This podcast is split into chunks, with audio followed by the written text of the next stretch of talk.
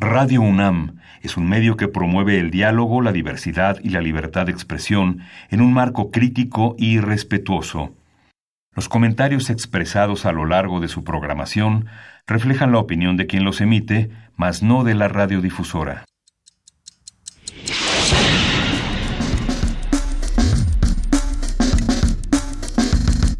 Primer movimiento. El mundo desde la universidad.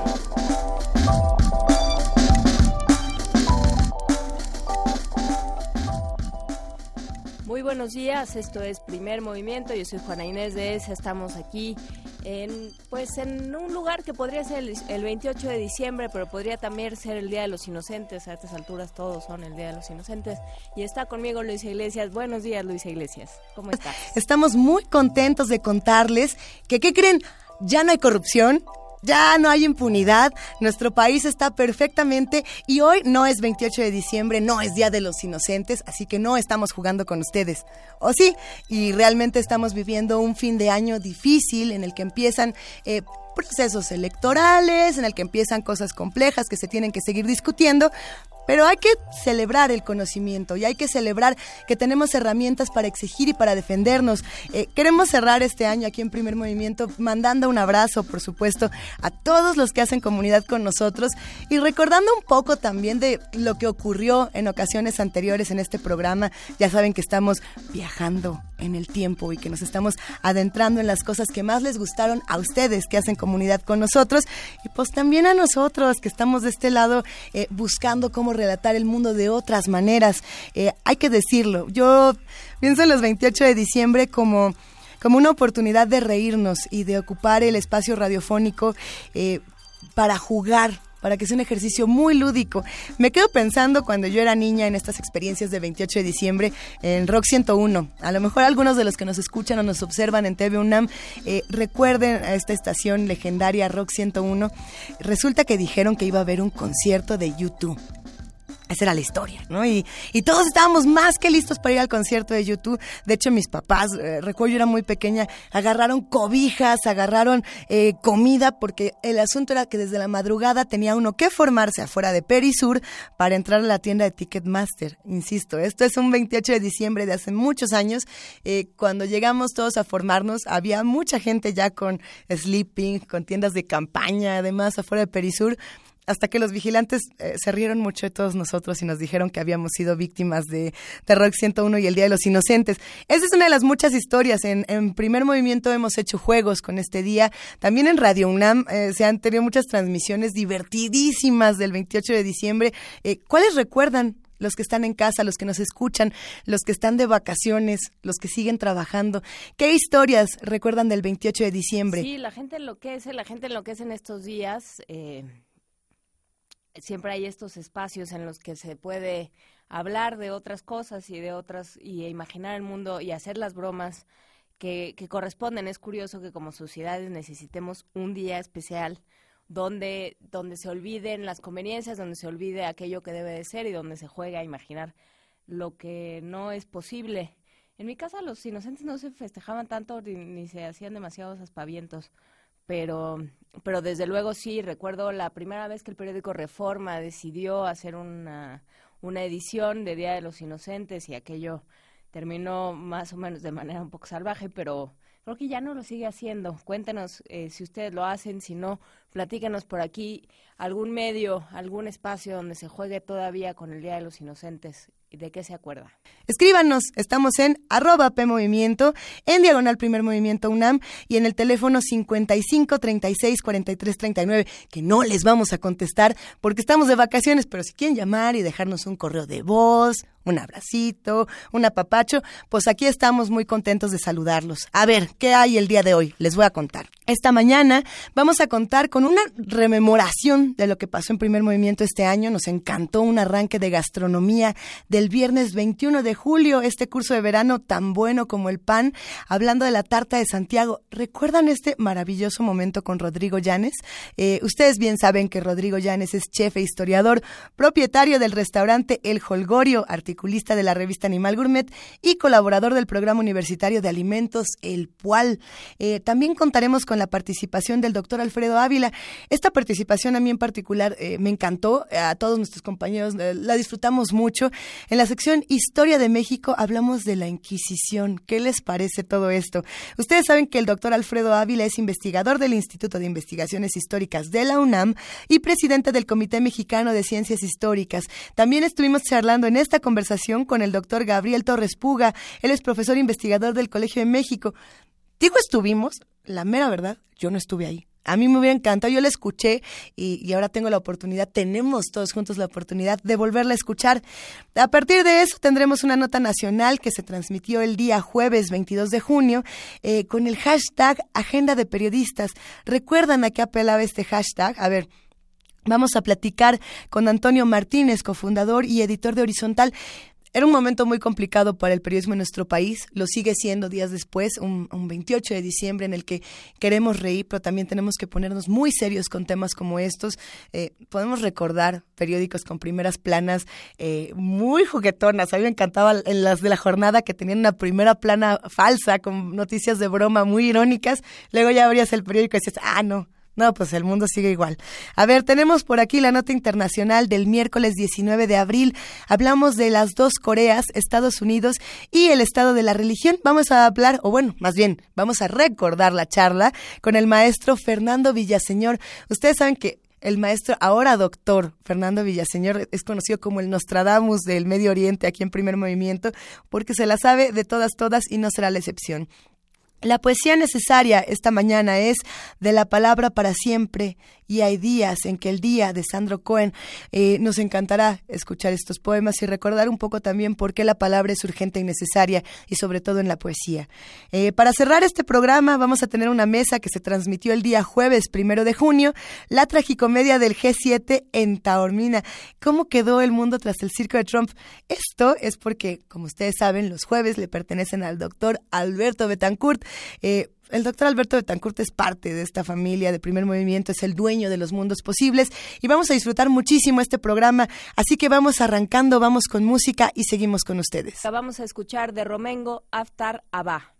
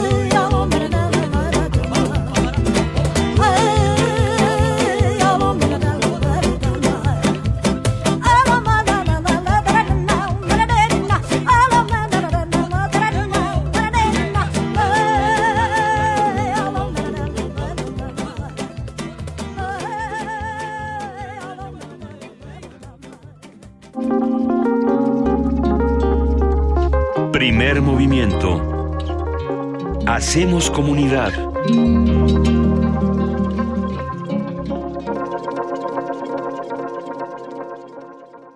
Después de esta música nos vamos a escuchar a Rodrigo Llanes. Como ustedes saben, Rodrigo Llanes es el propietario del restaurante El Holgorio, este espacio privilegiado en la colonia Roma Norte o Condesa, como usted lo quiera ver. Eh, Y bueno, dio un curso de verano que a mí me pareció delicioso, no solamente por la parte gastronómica que maneja Rodrigo Llanes, sino por la parte emocional, cómo regresamos a la infancia a través de la comida, cuáles son nuestros primeros recuerdos. Él eh, a continuación va a hablar con todos nosotros sobre la tarta de Santiago, no sé si recuerdan esta bellísima conversación que además nos conmovió mucho, yo creo que todos teníamos el ojito vidrioso, nos, nos fascinó y bueno, sin más preámbulos, vamos para allá. Curso de verano radiofónico. Gastronomía para niños con Rodrigo Llanes. Hoy vamos a hacer la tarta de Santiago. Este... Porque así es Rodrigo ya. y porque bueno, pues a ver, ¿quién fue el chef Santiago que inventó esta tarta? Y entonces uno se hace esa pregunta, ¿usted es la tarta de Santiago? ¿O era un cocinero famoso que hizo esta receta? Un poco como cuando se habla de la ensalada César, ¿no? Que era el nombre del capitán de un restaurante eh, que inventó esta receta que se hacía frente al comensal en la mesa. Bueno, pues la, tarta de Santiago eh, no la inventó un chef llamado Santiago, quiero decirles. Eh, no sé si los radioescuchas sepan por qué se llama tarta de Santiago o no. Si no, pues vamos a platicar un poquito porque la receta es muy sencilla y además vamos a hacerle una pequeña variación para que sea todavía más sencilla. Primero vamos a describirla. La tarta de Santiago es una especie de pie que lleva una corteza mm, como de galleta por debajo y luego va eh, rellena de una pasta que se hace con almendras molidas. La receta realmente va a ser muy sencilla y para hacerla más sencilla y no dar la receta de la este de la pasta, lo que vamos a hacer es usar la pasta de galletas que ya aprendimos a hacer ayer. Ok. Entonces, eso está muy sencillito.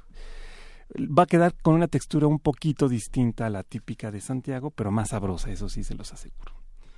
Y resulta que esta tarta es una tarta que se hace en Galicia, que es una provincia del norte de España, que está en la confluencia ahí del, del Mar del Norte, en el Mar Atlántico, justo en la punta de la península ibérica. Y em, hay una historia ahí muy relevante para los españoles y en general para todos los cristianos. En la época medieval, eh, como eh, sabemos, vino la invasión de los musulmanes que conquistaron prácticamente toda la península, salvo una, un reducto ahí de, de Asturias, ahí se quedó el reino Astur, y en esa época, eh, de repente un día, flotando en las costas de Galicia, apareció una nave, y esta nave llevaba eh, un sepulcro, es decir, un, un féretro, y se dijo que eh, ese era el féretro y era el cuerpo del el apóstol Santiago. Entonces, eh, a partir de ahí se, se, fundó la iglesia de Santiago de Compostela. Compostela viene del latín estrellas en el campo, campus stele o estela y este y se, dice que en una noche estaba el campo eh, iluminado por estas eh, estrellas y entonces se encontró el féretro y entonces se hizo el recinto y es el, uno de los lugares de peregrinaje más importantes para los cristianos. Es tan importante como Roma o como este, Jerusalén o aquí en México como la villa o, el santuario de Chalma. Asís. O Asís en el caso de, de Italia y de la orden franciscana. Entonces, este pastel se hace en esa zona de España y especialmente en Compostela. Entonces hay muchas pastelerías en, Compostela que tú llegas y puedes pedir esta tarta de Santiago. Y además los españoles nobles con estos aires que se daban, pues inventaron una cosa que se llama la Orden de Santiago, que era una orden este, militar pero de muchísimo prestigio y tenían una eh, cruz especial que se bordaban en todos sus vestidos. Eh, pero ah, ah, me detengo un brevísimo segundo a hablar de la cruz de la Orden de Santiago. Ándale. Nada más porque me llamó mucho la atención. Hace un buen rato ya encontré en internet con la poca eh, verosimilitud que uno puede encontrar a veces en ciertas páginas. Eh, encontré una que era interesante de diferentes símbolos controversiales a lo largo de la historia y uno de ellos, así como, como, como le ha tocado a la suástica en algún punto que tenía muchos significados en diferentes culturas, el de la Orden de Santiago. Ahorita lo, estaba buscando en en algunas redes para ver si lo volví a encontrar, decía que esta cruz también tenía a veces una carga racista en contra de los ah. musulmanes. ¿Tiene algo de, verdad o no? Mira, lo que pasa es que eh, quizás desde nuestra óptica eh, contemporánea, podríamos decir que eh, podría darle esa interpretación racista, pero en realidad lo que pasa es que esta orden era de cristianos que estaban en guerra contra los musulmanes, ¿no? Entonces, eh, no era porque eh, eres musulmán, sino es, es porque eres el enemigo al cual yo estoy eh, enfrentando en batallas. los árabes estuvieron cerca de 700, 800 años en la península y durante todo ese tiempo los reinos cristianos, en una forma muy lenta y gradual, fueron conquistando los reinos árabes hasta que finalmente cayó Granada en 1492, ¿no? Entonces, este a Santiago se le decía era un santo, pues, o sea, y ya muerto, pues aparecía de forma mística.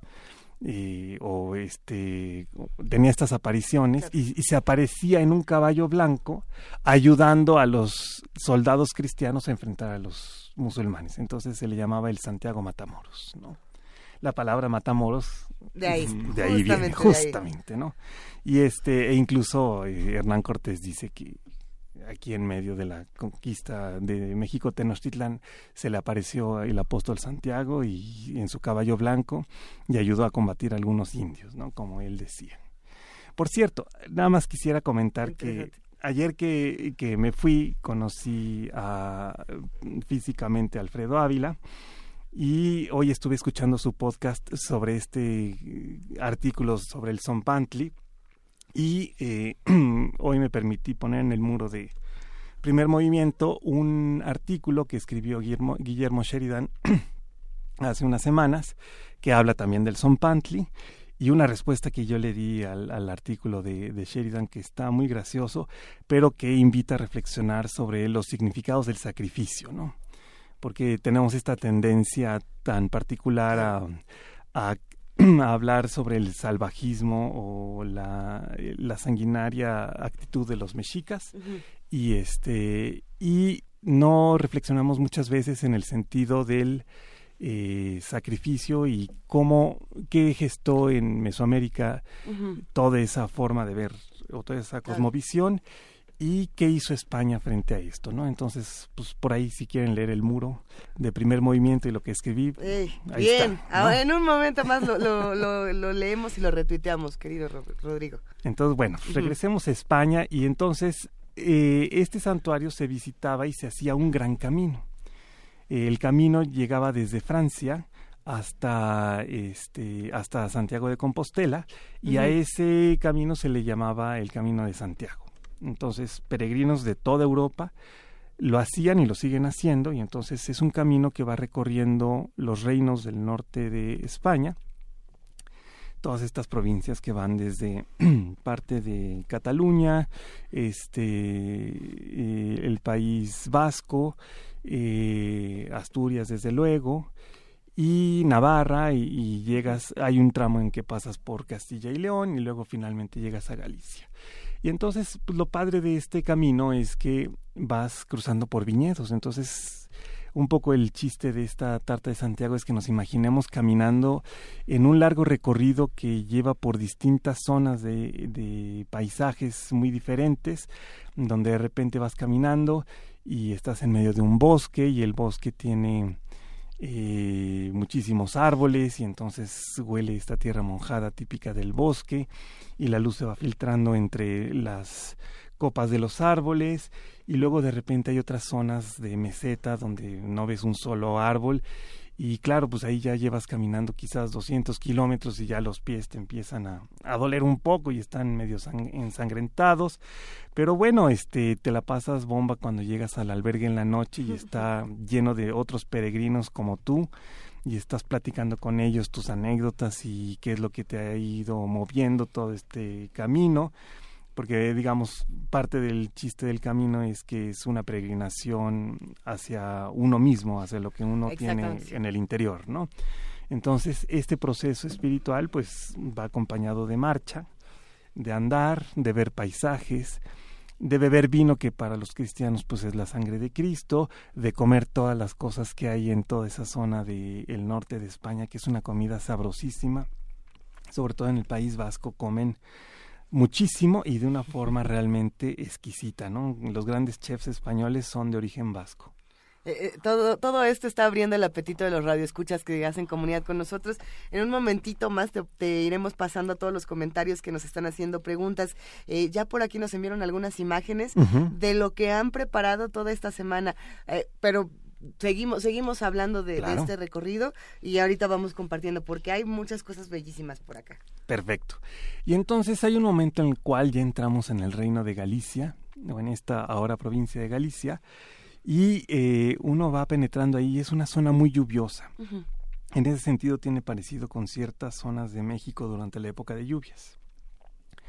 Y ahí todo está muy verde, eh, los montes se llenan de nubes, están ahí algunos de los ríos las Rías Baixas, donde también se cultiva la vidia, hacen unos vinos blancos riquísimos, que se acompañan de unos mariscos formidables que tienen en ese mar maravilloso y que cocinan de una forma exquisita, o también todas las variedades que hacen con el cerdo y con, con las faves, que son los frijoles mexicanos, pero ya crecidos en tierras españolas y que tienen otros colores de los que normalmente utilizamos, como las blancas. Y em, Galicia eh, tiene esa magia. Y cuando vamos acercándonos a la ciudad, vamos encontrando los puentes que se hicieron desde hace cientos de años, hechos de piedra todavía, por donde van pasando todos los peregrinos de muchísimas generaciones, ¿no? Y llegas a esta ciudad que además es una ciudad universitaria más o menos como CEU, pero con gente dentro, ¿no? bien, bien, bien. No, una universidad padrísima, en un pueblo medieval, eh, con una plaza mayor increíble donde está justamente la iglesia y el sepulcro de, de Santiago de Compostela. Y si uno entra a la iglesia, tienen una cosa maravillosa que cuando yo la conocí, yo no tenía ni idea de todo esto porque no tuve ninguna formación de tipo religiosa. Entonces llegué como turista lampareado un día ahí y llegas a, la misa y tiene una cosa que le llaman el botafumeiro, que es el bota, botahumo, que es una especie de incensario que va colgado en, la, en el techo de la iglesia y que justamente es como un péndulo gigantesco que va eh, este, moviéndose a lo largo de la misa y que unos este, gallegos van jalando para justamente darle el movimiento. Y entonces de repente ves cómo va este eso sacando un poco de humo y el chiste es que cuando se ventila en este movimiento pendular se va avivando la brasa del carbón que tiene dentro y en ese momento se enciende y entonces ya saca un chorro de humo y en ese momento es como la apoteosis o la hierofanía y dices, wow, aquí está el apóstol Santiago. Y entonces luego hay otro equipo de gallegos que tiene que taclear el botafumeiro, pero vamos, es, es una cosa sorprendente. Y entonces ves peregrinos de todas partes de Europa, hay gentes que llegan de Rumanía, de Polonia, este, de Francia muchísimos, etcétera, ¿no? Y obviamente de, la misma España. Entonces, todo este es el contexto que tiene Compostela, una ciudad eh, llena de pequeñas plazoletas donde los chavos están tocando música. Entonces es realmente un viaje maravilloso. Y luego, pues bueno, viene el momento de decir cómo se hace la tarta. Y entonces puedes entrar a un obradoiro, ¿no? O sea, una panadería donde están haciendo panes y donde además cocinan este, la tarta de Santiago. Y entonces la receta que hicimos ayer de la pasta para galletas es una pasta muy maleable como ya lo pudieron comprobar quienes hicieron galletitas ayer. Y entonces con una de las recetas que dimos ayer, vamos a tomar la mitad de la pasta y vamos a copiar a ese panadero gallego que está haciendo su tarta de Santiago. Vemos este hombre chaparrón, este y que habla como un español muy rarito, que parece entre portugués y español, y ese es el galego. Y entonces empieza a extender su pasta. Y nosotros lo vamos copiando al estilo ya mañosón que hemos aprendido eh, de las tortillas mexicanas. Entonces tomamos la pasta y la ponemos entre dos hojas de, de una bolsa grandota de plástico que abrimos antes con unas tijeras para que nos quede como las señoras que hacen las ayudas, ¿no? O sea, un, un, un, plástico grande. ¿no? Y entonces ahí ponemos la mitad de la pasta y la vamos extendiendo con el rodillo, con un plástico que también cubre la superficie de la pasta. Y entonces nos va a quedar una tortillota.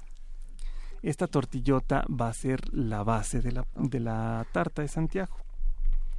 Entonces lo que tenemos que tener es un molde o para pastel o para pie, muchas veces los de pie hay algunos que, que, incluso pues ya no tienes que desmoldar, ¿no? Hay unos de, de vidrio tipo Pyrex o hay otros más sencillos que son de papel aluminio, ¿no? Que esos este, se pueden conseguir en el mercado o en el supermercado. Y entonces eso eh, lo engrasamos bien y le ponemos la tortilla ya sin la bolsa de plástico, ¿eh? obviamente, no se la vayan a dejar, por favor. Uno nunca sabe. Es, bueno especificarlo. En mi caso esto hubiera sido bien. Bien, bien, bien. El único pastel que una vez hizo mi madre, así como en los años, cuando tenía como 20 años, según me cuenta ella y una amiga que le dio la receta, este, le dio la receta y ella hizo todos los ingredientes y nunca lo metió al horno porque no, sabía, no decía en la receta. que tenía ah qué belleza. Y se lo dio a su novio de ese entonces que quedó indigesto el pobrecito. Es, es una historia muy bella Rodrigo. Sí. Sí nos gusta. El pastel sin hornear. Exacto. Entonces bueno no le vayan a poner la bolsa de plástico. Ponen la pasta ahí y con sus manitas ya que esta es una pasta muy fácil de manejar, como que cubren muy bien toda la orillita de, del molde de, del pie, o si es una molde para pastel, pues que sea nada más como que la mitad, porque no va el relleno no es muy alto, es más bien un pastel chaparrito. Y luego vamos a hacer la mezcla que lleva dentro y que es el relleno. Este lleva eh, almendras eh, peladas y luego molidas lleva también azúcar, lleva huevos, lleva un poco de raspadura de naranja, de perdón, de limón, eh, un, poco de canela y también azúcar. Las proporciones las vamos a compartir en Sí, ya están en, el muro de, de, las redes eh, y hay que eh, mencionar que este simplemente se tienen que mezclar pero les voy a platicar un poquito de las almendras porque ese puede ser un trabajo entretenido para los niños, ¿no? Porque a lo mejor a la mitad del camino de Santiago el niño ya va llorando y dice, mamá, mamá. ¿Y yo por qué, tengo, que caminar? tengo que caminar todo esto? Entonces, este, eh, las almendras, para, para pelarlas, una de dos. Si ustedes no tienen paciencia para hacer esta chamba o no tienen niños que entretener con una actividad física este, específica y ya son sibaritas que simplemente quieren hacer su tarta de Santiago este fin de semana, pueden conseguir ya la almendra en polvo, o sea, pelada y molida en cualquier lugar eh, gastronómico, ¿no? Eh, si no encuentran ya molida y en polvo, pueden comprar almendra fileteada, porque la almendra fileteada ya está este, pelada y luego está rebanada en pequeñas eh, hojitas. Y entonces esa simplemente la meten a la licuadora o si tienen un procesador de esos que se llamaban en nuestra época picalica, pues ahí ponen las almendras y, se mueren, ¿no? si no, con la licuadora y simplemente tienen que irle dando golpecitos a la base de la de la licuadora para y para los apasionados del mortero que todavía ah, quieren no, hacer todas si tienen metate bueno pues le dan al metate, y hasta hasta que quede polvo el metate bien bien bien si tienen molcajete hasta les puede servir no para hacerse la vida más fácil háganlo con las almendras fileteadas porque pues la, almendra completa es más complicada. Excelente. ¿Cómo se pelan las almendras? Se pone a hervir agua, se echan las almendras con todo y cáscara, se deja hervir tantito y después se le apaga. Y eh, luego se le pone un poco de agua caliente, de fría, para que se vayan enfriando las almendras y no nos quemen al momento de pelarlas. Entonces van pescando, ahí sí pueden poner a sus hijos las almendras y simplemente les dicen apriétala. Y entonces de repente uno aprieta la almendra y sale la, la almendra. Puede salir medio volando y luego pues va a ser la exploración en la cocina para que en los este, recovecos encontremos dos o tres almendras, ¿no? Pero vamos, esto es divertido y le puede gustar a los niños. Una vez que ya tengan peladas las almendras, las tienen que dejar secar y para hacerlo más rápido, pues lo pueden dejar tantito en el horno en, a 100 grados, que esté muy bajito el horno. Ahí sí no tienen que precalentarlo, sino pueden meterlas este, almendras y se va a ir secando poco a poco. Y ya después, ahí sí, o las meten en la licuadora o les pueden también pasar un rodillo encima dentro de una bolsa de plástico resistente y entonces la van a ir moliendo o pueden utilizar el, el metate o el molcajete, ¿no? O la picalica. Entonces, este, ya que tienen molidas las almendras, entonces se va a mezclar con el azúcar, con los huevos, con la ralladura de, de limón y con eh, un poquito de canela. Se vierte esta pasta sobre el molde que ya está forrado de pasta de galletas y se hornea a 180 grados centígrados por 30 minutos. Una brevísima pregunta, Rodrigo. Lo que pasa es que haces todo un forro, por así decirlo, de, del plato con la masa ¿Sí? o nada más una, una base. Esto, esa fue una duda que nos mandaron a hacer. Ah, ok, no. Tiene, si es molde de pie, tiene que estar forrado todo el, Completamente. Si es un molde de pastel, eh, tiene que, tienen que lograr que en la orilla se cubra la mitad. Lo que estamos haciendo es como una especie de cazuelita de pasta. Y esa cazuelita es la que va a recibir la mezcla de las almendras. Entonces, este, por eso se pueden ayudar ahí con los dedos hasta que creen este borde que es como de la mitad del, del molde de un pastel normal, ¿no? Recuerden, es más fácil ponerle este papel estrella abajo, engrasarlo muy bien, ya sea con mantequilla o con manteca para que no se nos pegue. Y eh, después de los 30 minutos se va a dorar la parte de arriba de la tarta, queda como de un amarillo intenso y en ese momento ya la, tarta está. El relleno no lleva harina. Entonces este, tampoco se tiene que cocer este, muchísimo. Y el sabor es delicioso. Entonces sacan la tarta y después la dejan enfriar y la desmoldan. Eh, normalmente se decora con azúcar glass y el toque de Santiago tiene que ver con la cruz de Santiago. Pueden googlear por ahí la, la cruz de Santiago. Aquí empieza la parte compleja del asunto para algunos. Pues más o menos. ¿no?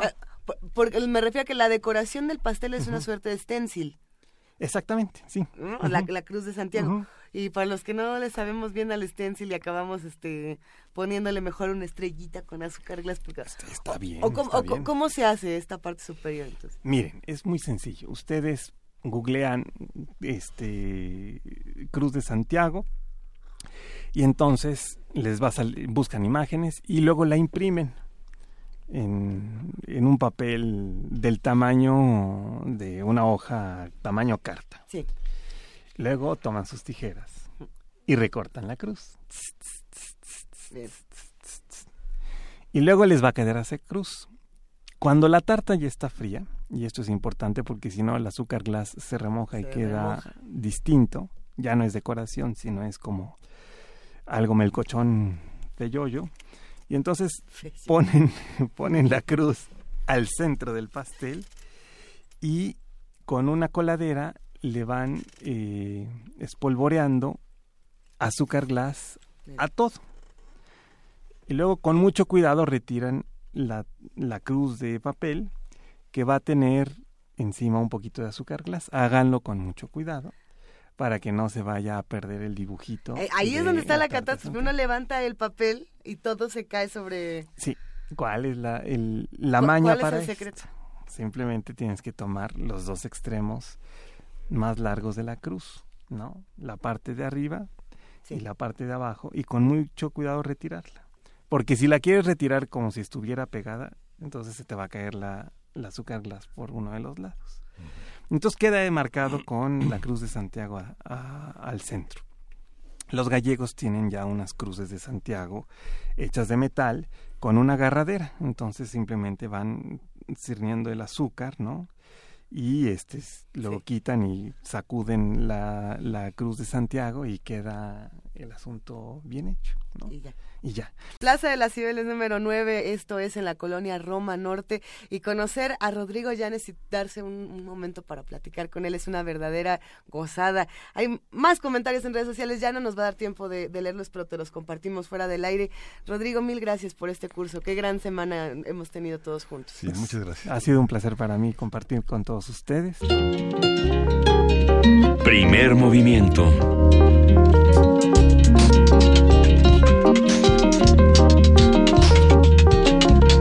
Excelente recuerdo que tenemos con Rodrigo Llanes este 28 de diciembre de 2017. Eh, hemos estado platicando con ustedes de los recuerdos que tenemos de este día, eh, cómo se vive desde la historia, todo el tema del Día de los Inocentes, qué bromas recordamos y por supuesto hacemos eh, una especial mención a los espacios radiofónicos. Arrancamos la conversación hablando de lo que había pasado, por ejemplo, con Rock 101, un pasado 28 de diciembre cuando todos nos fuimos a buscar boletos de YouTube que no existían. ahora YouTube viene cada año y bueno, pues los Paradise, los Paradise Papers han hecho que queramos cada vez menos al buen bono. Pero esa es otra historia. Eh, podemos recordar eh, a través de la historia bromas que se han hecho a través de la radio, juegos que se han hecho en la radio, como es el caso de la Guerra de los Mundos, cuando un, buen día Orson Welles se le, se le ocurre poner una, una guerra radiofónica con ciertos seres interespaciales y la gente enloqueció. ¿Qué otras bromas recuerdan? Ni siquiera bromas, juegos radiofónicos que se puedan hacer. En 28 de diciembre a nosotros nos gusta pensar que el año termina de una manera difícil, pero que no por eso debemos dejar de reír y debemos eh, abandonar la risa, porque finalmente eso es un elemento y una herramienta fundamental para poder eh, exigir lo que queremos y para poder criticar lo que tanto nos molesta de nuestro país y de otras latitudes. Pero bueno, hablando de historia y hablando de todos estos relatos, hay un hombre que nos ha relatado la historia de nuestro país y de otros lugares, por supuesto, cómo se va relacionando con México, cómo, cómo se van conectando todas estas diferentes historias de la historia. Y él es nada más y nada menos que el doctor Alfredo Ávila. Ustedes lo conocen muy bien, es investigador del Instituto de Investigaciones Históricas de la UNAM y presidente del Comité Mexicano de Ciencias Históricas. Eh, en esta sección vamos a charlar también con el doctor Gabriel Torres Puga. Él es profesor investigador del Colegio de México y ustedes no lo saben, pero él fue mi profesor hasta en la prepa y lo admiro de una manera muy profunda. Esta conversación la, la, sostienen nuestros amigos de Primer Movimiento Familia este espacio, junto con Miguel Ángel Quemain y Juana Inés de ESA, un 15 de julio de 2017. Vámonos a esta sección, Historia de México. Historia de México.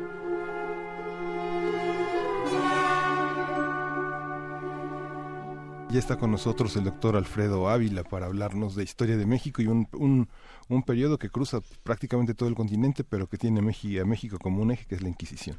Pues sí, la Inquisición es eh, eh, una institución muy importante que efectivamente está en todo el en todo el mundo hispanoamericano, como bien dices, y que, eh, pero que en México tiene además una característica muy peculiar, y es una característica que, que no tiene mucho que ver con la función de la Inquisición, sino con algo que pasó después. Resulta que eh, de toda América Latina, los mejores archivos de la Inquisición que se conservan son los de México. En este mes se conmemora la supresión del, del Tribunal de la Inquisición. Sí, en junio de 1813 el, el virrey eh, Calleja eh, finalmente eh, promulgó la, la, orden, el decreto de las Cortes Españolas para que se suprimiera la, la, Inquisición, que luego va a tener vida durante unos tiempos cuando se restablezca el, el absolutismo.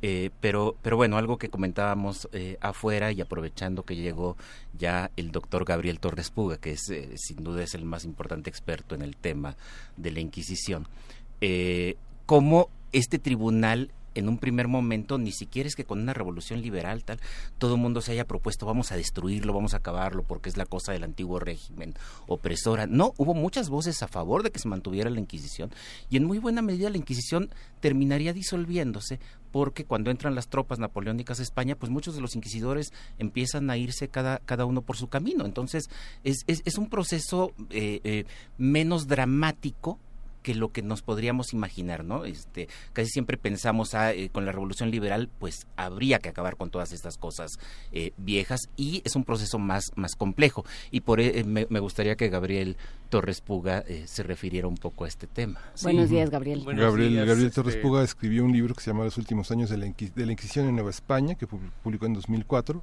Eh, la opinión pública y la censura en Nueva España, 30 años del imposible silencio en el Colegio de México, de donde es doctor en historia y por eso está con nosotros también. Muchas gracias por la invitación, gracias Alfredo, disculpen la tardanza. Eh, efectivamente, bueno, yo diría que la Inquisición tuvo un final un poco más dramático en España. Eh, realmente allá sí se vivió o sí fue un golpe muy muy duro cuando entraron los ejércitos eh, de Napoleón y la Inquisición era uno de esos blancos favoritos, ¿no? Hay un momento en que la Inquisición trata de negociar con el ejército napoleónico, es decir, con, con la llegada de las nuevas tropas y trata de ver si en el nuevo régimen que se va a establecer puede tener cabida y puede llegar a, a mantenerse. Pero después de esa primera negociación, eh, eh, va a haber un momento en que la Inquisición claramente se manifiesta en contra del régimen napoleónico. Esto es después de que los españoles logran tener una pequeña victoria y recuperar eh, Madrid. Y después de eso, eh, la Inquisición va a ser suprimida por un decreto de Napoleón uh -huh. que es tajante. En todos los lugares donde haya Inquisición tiene que ser suprimida. Bueno, en el caso de América no va a pasar porque como está tan distante, tan lejos y tan fuera del alcance, del alcance de Napoleón, entonces la Inquisición se va a mantener en México, probablemente también en Perú y en Cartagena durante un, tiempo. Pero el Tribunal de México sin duda va a sobrevivir y además va a convertirse en un tribunal beligerante que va a declararle la guerra a Napoleón, va a empezar a prohibir por edictos las proclamas napoleónicas, va a tratar de sumarse a la cruzada, digamos, por la, por la defensa de España, ¿no? Eh, pero al mismo tiempo va a empezar a tener un montón de problemas políticos porque la única manera de sobrevivir es tomar partido dentro de la, dentro de la Nueva España. Entonces es una Inquisición que sí se va a transformar de una manera muy rápida, uh -huh. muy, muy, muy vertiginosa entre 1808 y 1813. Y cuando finalmente llegue el decreto de las eh, Cortes en 1813, va a ser una Inquisición que está ya siendo juzgada por su participación política también. Y, y, quizá lo más sorprendente es que en esos eh, meses que dura el sistema constitucional, también va a haber una gran producción de escritos o una publicación, por lo menos reimpresión de escritos que se publicaban en Cádiz, que van a ayudar a minar la autoridad eh, de, ese, de ese tribunal. Entonces, un tribunal que había eh, forjado un estilo y una autoridad durante varios siglos, va a haber en esos, en esos meses una eh, caída estrepitosa con una serie de críticas que probablemente ya estaban circulando eh, o que ya estaban en la sociedad, pero que por primera vez van a poder expresarse con en público. En, público ¿no? Aunque también hay defensas de la Inquisición y eso es algo interesante, ¿no? Cuando la Inquisición queda abolida, no faltan por allí también eh, eclesiásticos y tal que publican a favor de la, de la Inquisición. Sí, porque el principio de intolerancia, digamos, no se había, eh, no, se no, no, se había quitado del todo, ¿no? Eh, tan no se había quitado que las propias cortes habían diseñado un sistema de tribunales protectores de la religión que debían reemplazar a la, Inquisición. Esto lo estudió muy bien José Luis Quesada, un alumno mío, y él vio cómo el arzobispo de México prácticamente trató de reinventar la Inquisición después de su supresión siendo arzobispo. Pero no solo, también dentro de la insurgencia, por ejemplo, hay varios papeles, varios periódicos insurgentes que en un momento dado dicen las cortes han suprimido la Inquisición porque ya se volvieron eh, herejes, herejes radicales, etcétera, ¿no? Mencionas este tema de, de, de las de, del brazo secular y, y, eso es interesante. Hace rato que decíamos, bueno, uh -huh. la cantidad de personas que fueron llevadas al, al quemadero y, y, todo esto en la época de, de, Nueva España. En un sentido estricto, y Gabriel dirá algo so, sobre esto, en un sentido estricto la Inquisición no quemó a nadie. Lo que pasa es que el, efectivamente, eh, digamos que la Inquisición en sentido estricto es un tribunal eclesiástico. Entonces, como tribunal eclesiástico, incluso con carácter apostólico, ¿no? Esto significa que eh, se rige, digamos, por las normas eh, o los principios fundacionales de la Inquisición que son dados por eh, Roma o por los, por, los pontífices, se rige también por las bulas apostólicas y también por sus propias instrucciones que le dan los, su inquisidor general y su Consejo de la Suprema, pero es una institución en principio eclesiástica. Sin embargo, como todas las instituciones eclesiásticas de la época, pues están subordinadas también a la corona, el rey tiene injerencia en esa, en esa institución y eh, existe también, digamos, esta idea de la separación entre lo que hace el brazo eh, eclesiástico o la esfera eclesiástica y lo que hace la esfera secular, ¿no? Todo es parte, digamos, de la corona, pero eh, se mantienen estas, esta, esta idea de dos, de dos esferas distintas. Entonces, en principio, la Inquisición, una vez que eh, procesa, juzga y sentencia, no eh, decide eh, la ejecución en la hoguera, digamos. Lo único que determina es que ya no se va a ocupar de los reos que han sido procesados dos veces y que ya han sido declarados este, reincidentes. Y redentos. No hay manera de hacer nada. Entonces, en ese momento, los relaja, es la máxima condena que da la Inquisición, los relaja al brazo secular. Significa, se los entrega al brazo secular y entonces obliga al brazo secular, es decir, obliga a la corona, ya no a la Inquisición, sino a la corona, a que asuma la responsabilidad de proteger la religión, conforme a sus propios eh, estatutos y a sus propios eh, eh, criterios, y a su propia legislación. Entonces, la legislación real condena a la hoguera a los herejes, y el rey, en función de eso, es quien en principio debe llevar a los herejes a la hoguera, cumpliendo esa obligación que tiene. Eh, ¿Cómo se explica? ¿Se explica por esto que comentas, Gabriel, eh, el juicio militar y el juicio eclesiástico a Morelos y a Hidalgo? No, porque en ese caso eh, esos fueron esferas distintas. La Inquisición solamente persigue casos de herejía, muy poquitos en realidad. Por eso no tiene una actividad procesal tan grande como la de otros tribunales. La Inquisición solamente se dedica a los casos de faltas directas a la fe. En el caso de Morelos y de, y de Hidalgo, había realmente muy pocas pruebas para hacer expedientes en materia de fe eh, contra ellos porque no eran herejes, ¿no? Es decir, no eran estos... Eh, eh, sí, nomás eran revoltosos. Eh, muy distinto, ¿no? No fueron excomulgados, es que hay una cosa de excomunión. Claro, pero la excomunión, eso es propio del tribunal eclesiástico. Quien excomulga a Hidalgo y después se va a hacer esta excomunión... se va, se va a extender a los a, demás insurgentes, pero quien lo excomulga es el propio obispo de Michoacán, Abad y Aunque la Inquisición también contribuye cuando cita a Hidalgo y le dice si no vienes te excomulgo. No, eh, claro. Lo que pasa es que eh, eh Abad y se, se, adelantó, digamos, a excomulgarlo. Y así también eh, se, se curaba en salud y se libraba de sospechas, porque había sospechas fuertes contra Abad y La Inquisición tenía un proceso formado desde hacía mucho tiempo contra Hidalgo y, por cierto, también uno contra Abad y y contra muchos otros eclesiásticos. Debe haber tenido expediente eran, expedientes de investigación, no quiere decir que les estuviera eh, siguiendo procesos, simplemente había abierto los expedientes y podía volver a ellos. Exactamente. Nada más. Entonces, ahí estaban esos, esos procesos, esos expedientes, y cuando Hidalgo se levanta, retoma el expediente y le sigue eh, este proceso, como Hidalgo no puede, pues claro, porque está ocupado levantando a un ejército en armas y está tratando de llegar al poder, pues eh, no va a comparecer voluntariamente ante la Inquisición, pero aún así la Inquisición publica un edicto en el que le ordena eh, que comparezca, ¿no? Y aprovecha para decir de todos los, eh, los cargos por los que se le acusa. Ahora bien, Hidalgo no va a ser al final juzgado por la Inquisición. Acabó siendo juzgado solamente por un tribunal eclesiástico y un tribunal militar que no tienen ninguna relación directa con la Inquisición, y se le hicieron algunas preguntas relativas al, proceso de fe. Pero la Inquisición se molestó mucho por eso. Cuando viene años después el proceso de Morelos, más o menos ocurre lo mismo. Se le pensaba hacer un proceso militar y un proceso eclesiástico.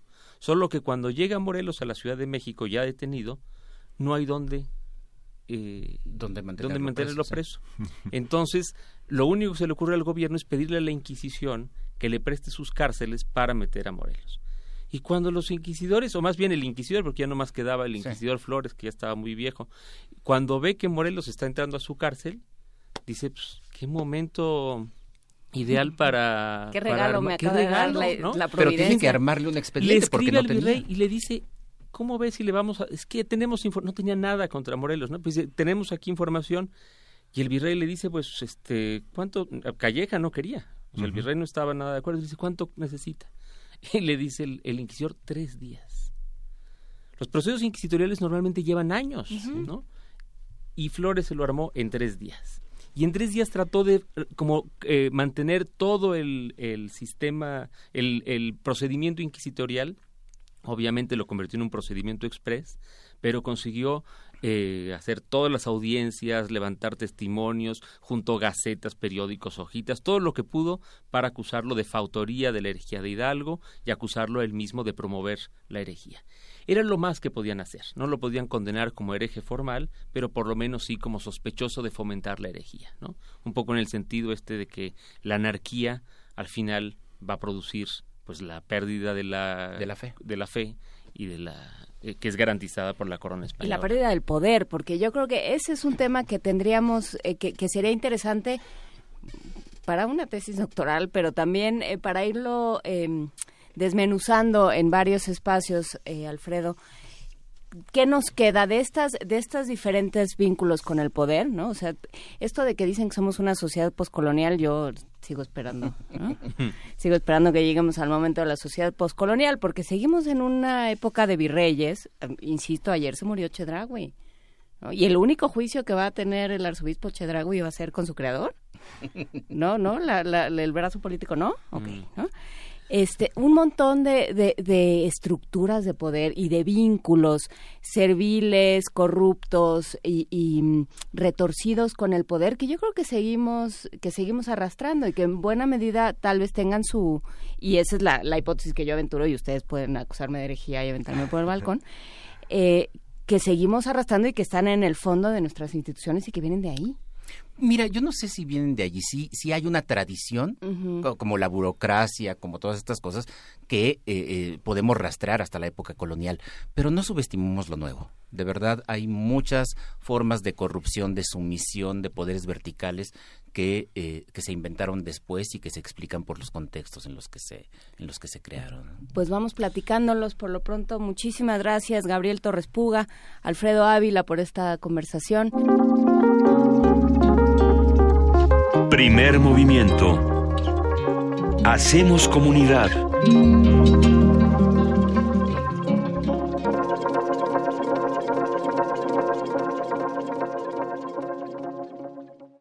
Vámonos con la cantinera, el cuarteto de cuerdas de la FES Acatlán.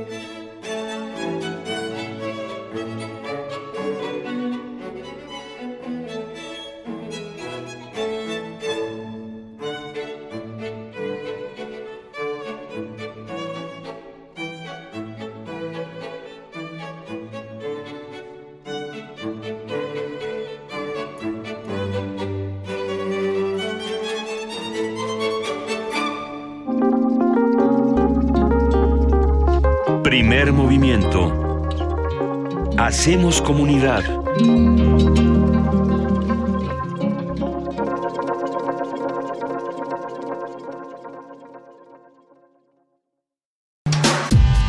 Primer movimiento.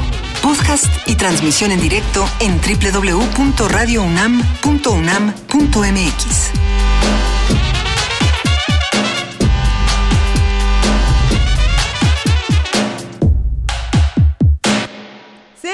bienvenidos a esta segunda hora de primer movimiento a través de radio y de TV UNAM.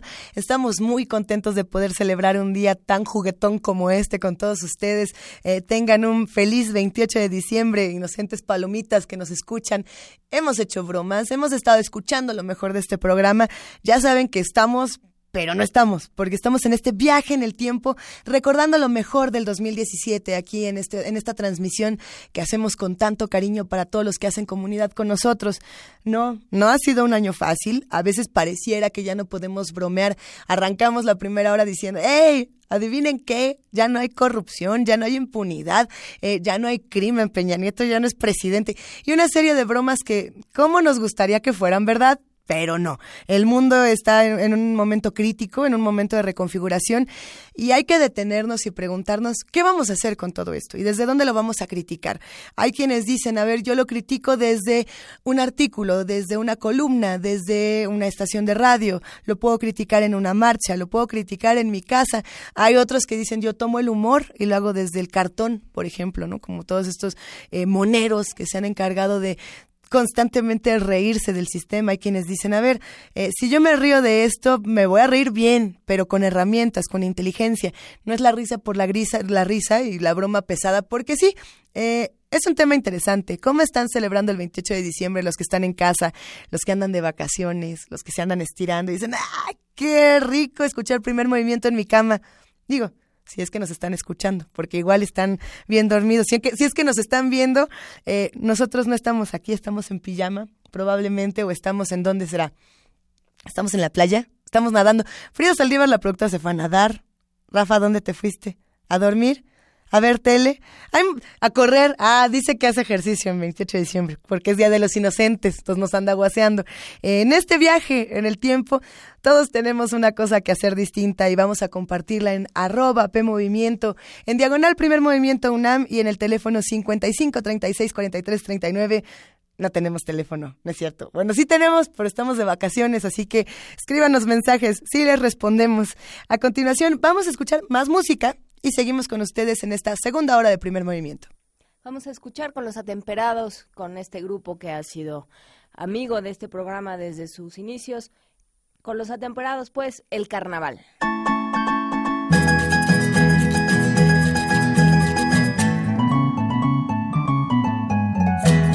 Ay, ay, ay, vaquerito, pero ¿qué pasa con lo que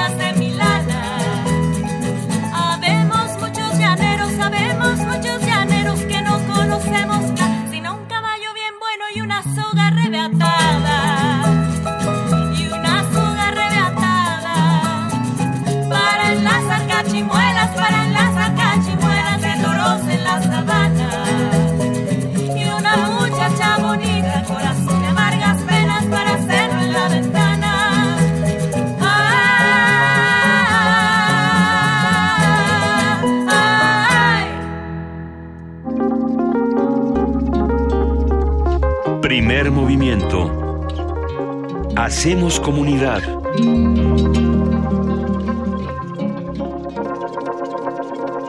Hablando de esos temas de los que no podemos eh, ser ajenos y que realmente tenemos que tomarlos con seriedad, por ahí del jueves 22 de junio sostuvimos una conversación muy importante con Antonio Martínez, cofundador y editor de Horizontal.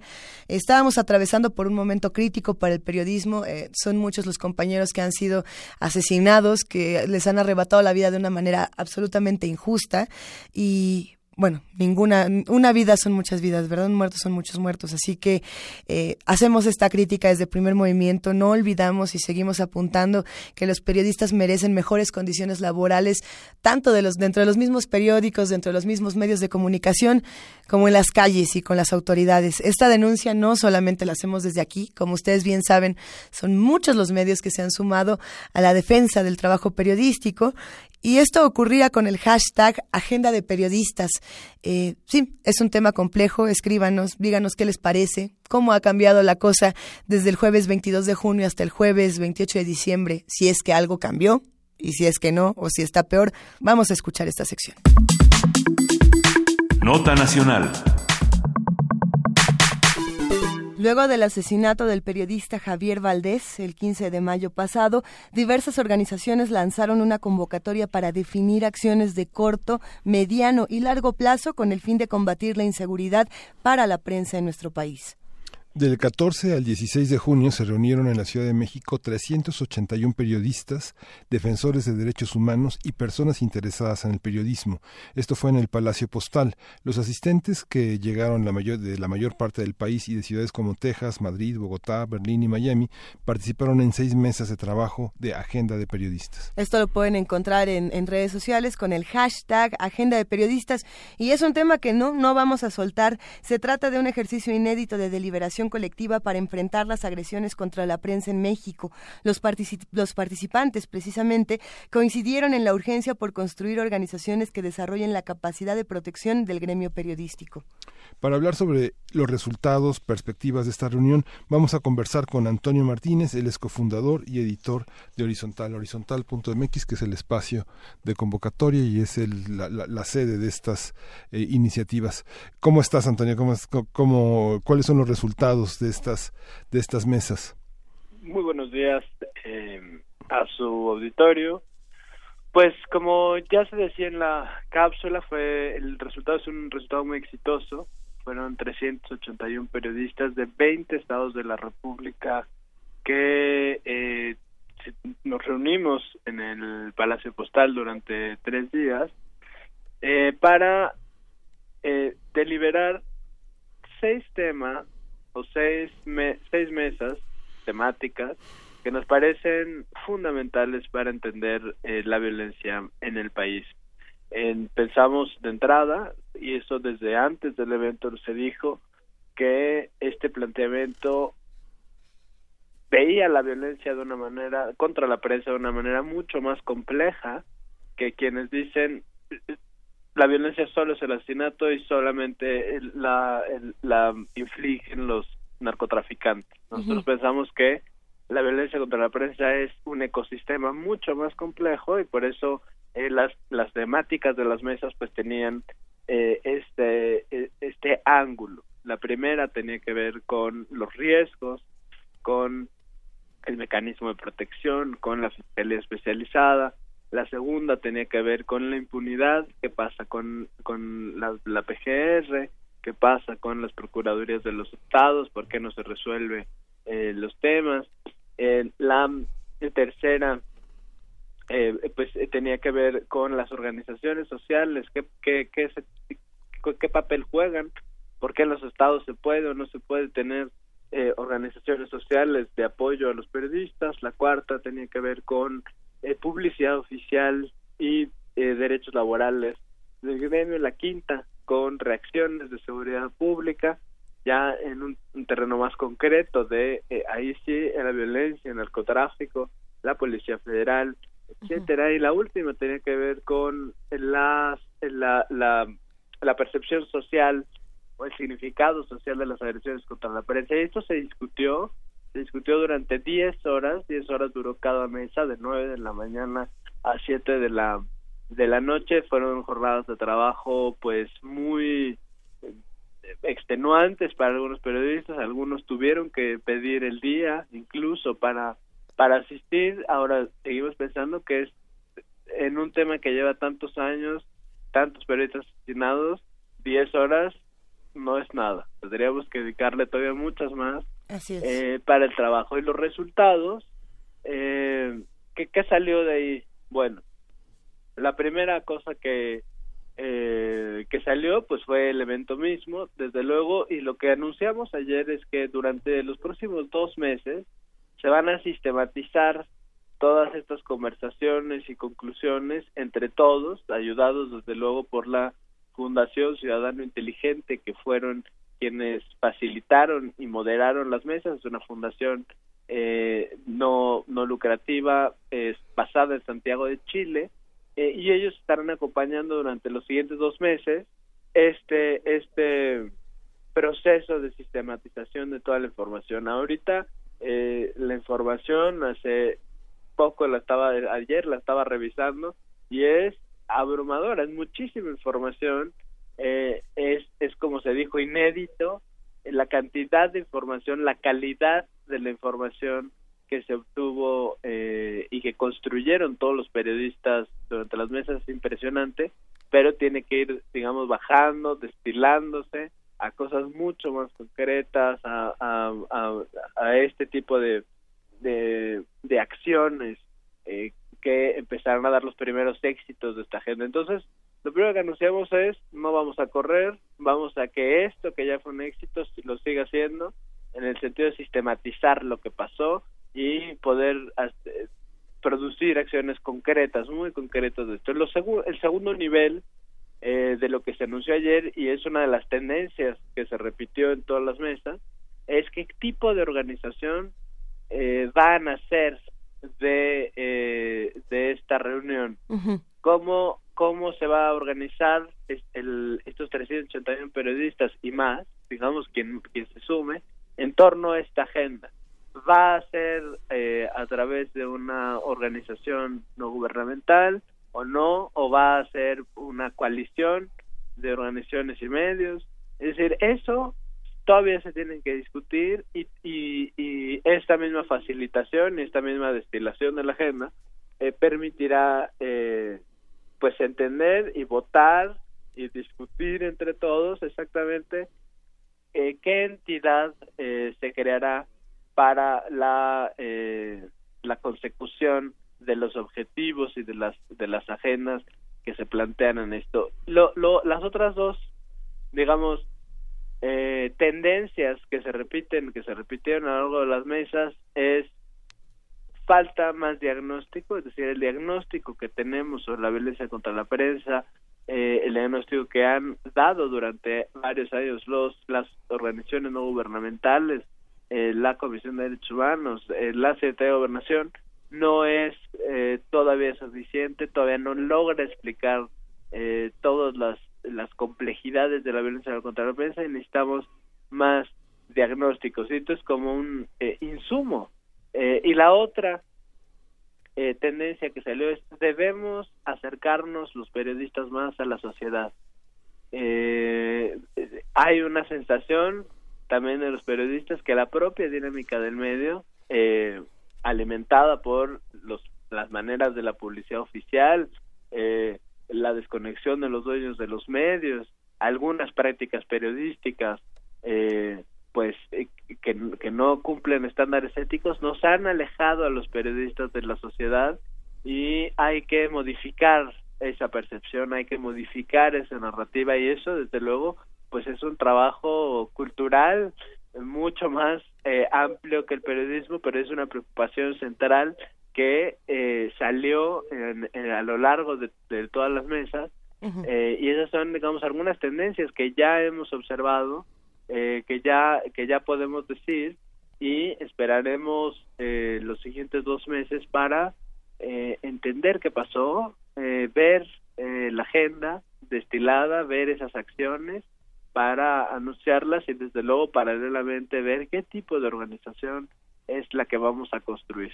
Ahí, ahí entra algo que, que me parece muy interesante, Antonio, precisamente en este tema de si los periodistas se alejan o no se alejan de la sociedad. Eh, leyendo muchos de los comentarios con el hashtag Agenda de Periodistas y con este otro hashtag Gobierno Espía, que fueron los dos que han estado circulando alrededor de estos temas, eh, muchas personas que por supuesto no son periodistas decían, a ver, eh, a nosotros también nos matan, a nosotros también nos espían y no nos sorprende. Eh, el asunto, independientemente de si sorprende o no sorprende, es el tipo de violencias que sufren tanto los ciudadanos como los periodistas y, y por qué hay que puntualizarlas de esta manera. ¿no? Eh, me pregunto, ¿cómo se puede organizar, eh, cómo se pueden organizar lo- los periodistas y desde dónde se forman estas redes para realmente construir un periodismo sin miedo? Porque el miedo es algo que está frenando por entero eh, todo este trabajo, no solamente de los 381 que se reunieron, sino de, de todos los ciudadanos que están del otro lado esperando la información. Claro, digamos, eh, esta es una de las cuestiones más, eh, pues, eh, que más nos ocupa la cabeza, eh, creo que también a la sociedad en su conjunto, precisamente por lo que decías, hay un contexto general generalizado de violencia en, en- en el país y, y parece, digamos, con, con esta con este alejamiento que se, que la propia prensa siente que ha tenido de la sociedad eh, en su conjunto, pues eh, pare- tal parece que hoy son los periodistas quienes quienes tienen un trato privilegiado y no es así. Es decir, eh, me parece que tiene que ver con, con la narrativa que tenemos de la función social de la prensa. La, eh, la prensa sobre todo es, es un oficio que eh, es al mismo tiempo un derecho y le permite a los otros ejercer un derecho eh, humano, que es el derecho a saber, el derecho de acceso a la información, al mismo tiempo que se ejerce el derecho a la libertad de expresión. Es decir, es una doble, es una dualidad, eh, pues no solamente jurídica, sino social, la función de la prensa en la sociedad y por eso es que eh, la sociedad se tendría que sentir igualmente o doblemente agraviada, es decir, alguien que es violentado que vive en un contexto de violencia, también se debería sentir agraviado o doblemente agraviado por las agresiones a la prensa porque encima se le está cancelando su derecho a saber. Entonces, eh, sí, desde luego, eh, como decía, es un asunto cultural, es un asunto muy grande eh, tratar de explicar y tratar de ser empáticos eh, con lo que está sucediendo y al mismo tiempo eh, decirle a la sociedad, hey, la prensa eh, es, es parte de ti, pero además te permite ejercer un derecho, el derecho a la información, y ese derecho a la información, pues desde luego está vinculado con la calidad de la vida democrática. Si las ciudades no tienen información, si no sabes lo que está pasando a tu alrededor, si no tienes información eh, pues verídica eh, sobre lo que sucede, pues probablemente no se tomarán las mejores decisiones en la política o en la vida pública y por eso eh, es doblemente trágico que sea la prensa eh, allí cuando cuando a mí me preguntan bueno pues es que también matan eh, doctores y ingenieros sí y a todo el mundo. Hay hay eh, un montón de este este este mes ya lo decía la prensa hoy es eh, el, el, el mes más violento más homicidios Sí. que hubo en los últimos 30 años. Entonces sí efectivamente ese es el contexto en el que vivimos pero el oficio de la prensa la función social de la prensa nos permite también ejercer otros derechos eh, y por eso es eh, digamos es un oficio que socialmente es más colectivo y más compartido eh, que que otras profesiones. Y por eso tiene un carácter especial dentro de la sociedad. No es el periodista en particular sino es el oficio la manera que está organizado ese derecho derecho a la libertad de prensa y el derecho de acceso a la información de toda la sociedad. Yo imagino que muchos medios ahorita están haciendo ya las cuentas eh, para el 2018, todo el ingreso que van a tener de publicidad y cuáles van a ser sus primeras planas. Muchas primeras planas ya están, ya están, ya están dedicadas, están hechas para, para los mejores postores, ¿no? Así es. Pues sí, todo un tema, Antonio Martínez, cofundador y editor de Horizontal. no, no vamos a soltar esta nota, ni siquiera, no, vamos a estar muy al pendiente de todo lo que nos cuenten a lo largo de estas semanas en las que se vaya a sistematizar toda esta información. Por favor, cuéntanos más cuando tengas más información, querido Antonio Martínez. Así es, pues muchas gracias por la invitación y ojalá pues eh, podamos tener, tener este diálogo permanente en, en la radio universitaria y digamos en los espacios que se pueda, no solamente para contar lo que pasó, sino para ir comunicando lo que lo que suceda. Eh, espero que muy pronto podamos actualizar eh, la página con una con una primera serie de información eh, interesante y poco a poco ir poniendo las conclusiones o los acuerdos a los que se llegue. Y desde luego que Agenda Periodistas y hay que decirlo, sigue abierto. Sigue abierto para que otros medios, para que otros periodistas se sumen, comiencen a trabajar, porque lo que sucedió la semana pasada, pues no, no es el fin, sino más bien es el comienzo de, de algo que nos tomará bastante más tiempo, que se da una, un asunto a largo plazo y que es un tema que eh, que no podemos abandonar de ninguna manera. una, una, pregunta más, Antonio. ¿Quién que este el diagnóstico se hace de muchas, de muchas, de muchas fuentes, pero eh, ¿cómo está sobreviviendo? ¿Qué, eh, este, ¿Cómo se recibe apoyo? ¿Cómo se está trabajando? ¿Quién paga? ¿Qué, qué, ¿A qué apoyos hay para hacer esta gestión? Eh, mucha gente que no pudo venir del interior del país es porque no tenía viáticos, porque no tenía dónde quedarse. ¿Cómo, cómo, cómo, ¿Cómo se piensa continuar este diagnóstico, esta labor? Este, ¿Quién la apoya? ¿Quién, ¿De dónde se saca dinero para reunir a tantos periodistas y, y tener ese espacio de reflexión? E, esa es, esa es una muy, muy buena pregunta eh, y precisamente eh, tratamos de ser muy transparentes en, en ello. Para, para el evento, digamos, en, en, una forma muy particular, pues casi casi fue una cooperacha entre todos los convocantes. Eh, se repartieron las tareas eh, de una manera bastante pues voluntaria Hubo medios que dijeron, bueno, yo yo pongo el tema de la comunicación, en los videos y la producción, el diseño, todo esto. O sea, que hay que cooperarnos, o sea, que hay que cooperarnos, ¿no? Eh, pues sí. Hay que crear otras organizaciones, eh, como Artículo 19, como CENCOS, digamos que estaban dentro del grupo convocante, están dentro del grupo convocante, dijeron, bueno, yo tengo eh, este pequeño fondo para eh, mover periodistas o para el tema de la logística, eh, nosotros solicitamos a, a, la Fundación Ford un, un, pequeño apoyo para transportar periodistas. Logramos traer 40 periodistas y pagarles todos sus viáticos eh, eh, del país. y así, digamos, fue una cosa bastante orgánica y un poco, pues, como respondía a una coyuntura y, y era una cosa bastante urgente, pues la verdad es que todos, todos quienes integramos el, el grupo convocante, pues se pusieron las pilas, nos pusimos las pilas y logramos sacar el evento. Ahora lo que sigue, sí, eh, sí va a requerir eh, pues una infraestructura mucho más eh, pues sólida. Y en este en este caso estamos viendo algunas fundaciones internacionales ya para ver si podemos eh, tener apoyo de ellos. Todo también dependerá de cómo de qué decida la agenda de periodistas en qué se va a convertir, qué tipo de organización va a ser, va a ser una AC, va, no, no lo va a ser, va a ser una coalición y se va a trabajar con las con las organizaciones alrededor, es decir, hay ya varias interrogantes, pero tenemos muy muy claro que, que un tema principal será eh, el dinero. La idea, digamos, una de las ideas que, que están ahí cuando cuando los periodistas en las mesas dicen cómo nos vamos a organizar o esta pregunta les les llega a la cabeza pues lo que dicen es tenemos que convertir a esta a esto lo que sea este grupo en un asunto autosustentable. Y eso es un asunto pues complicado que requerirá muchísimo trabajo y muchísimo esfuerzo pero ojalá ojalá suceda. Eh, y de momento pues la Fundación Ciudadano Inteligente eh, no no está cobrando ningún tipo de, de honorarios. Estamos pues trabajando con ellos. Eh, ellos de manera voluntaria vieron el tema desde Chile, dijeron a nosotros nos interesa eh, y le entramos sin ningún tipo de, de remuneración y bueno pues ahí, está todavía en ese en ese estatus eh, voluntario en ese estatus eh, cooperativo entre todos.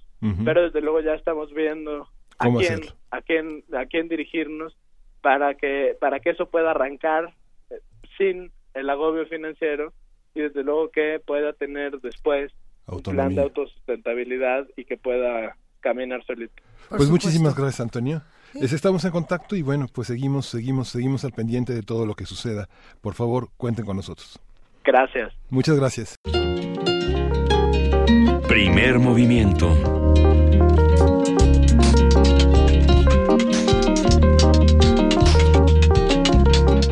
Un tema difícil, este que acabamos de discutir con Antonio Martínez, cofundador y editor de Horizontal, eh, no era lo único que estaba ocurriendo en el mundo. Por supuesto que la situación de los periodistas en México es muy compleja. Eh, se habla también de que esta misma situación eh, se discute en Afganistán y en Siria, que son estos países con mayor índice de violencia y sobre todo de, de, crimen hacia, hacia los medios de comunicación, hacia los que expresan opiniones. En otras ocasiones nos preguntábamos en este programa, ¿por qué eh, podemos comparar a México en índice de corrupción o de violencia con Afganistán o Siria? Era una pregunta que estuvimos haciendo varias veces.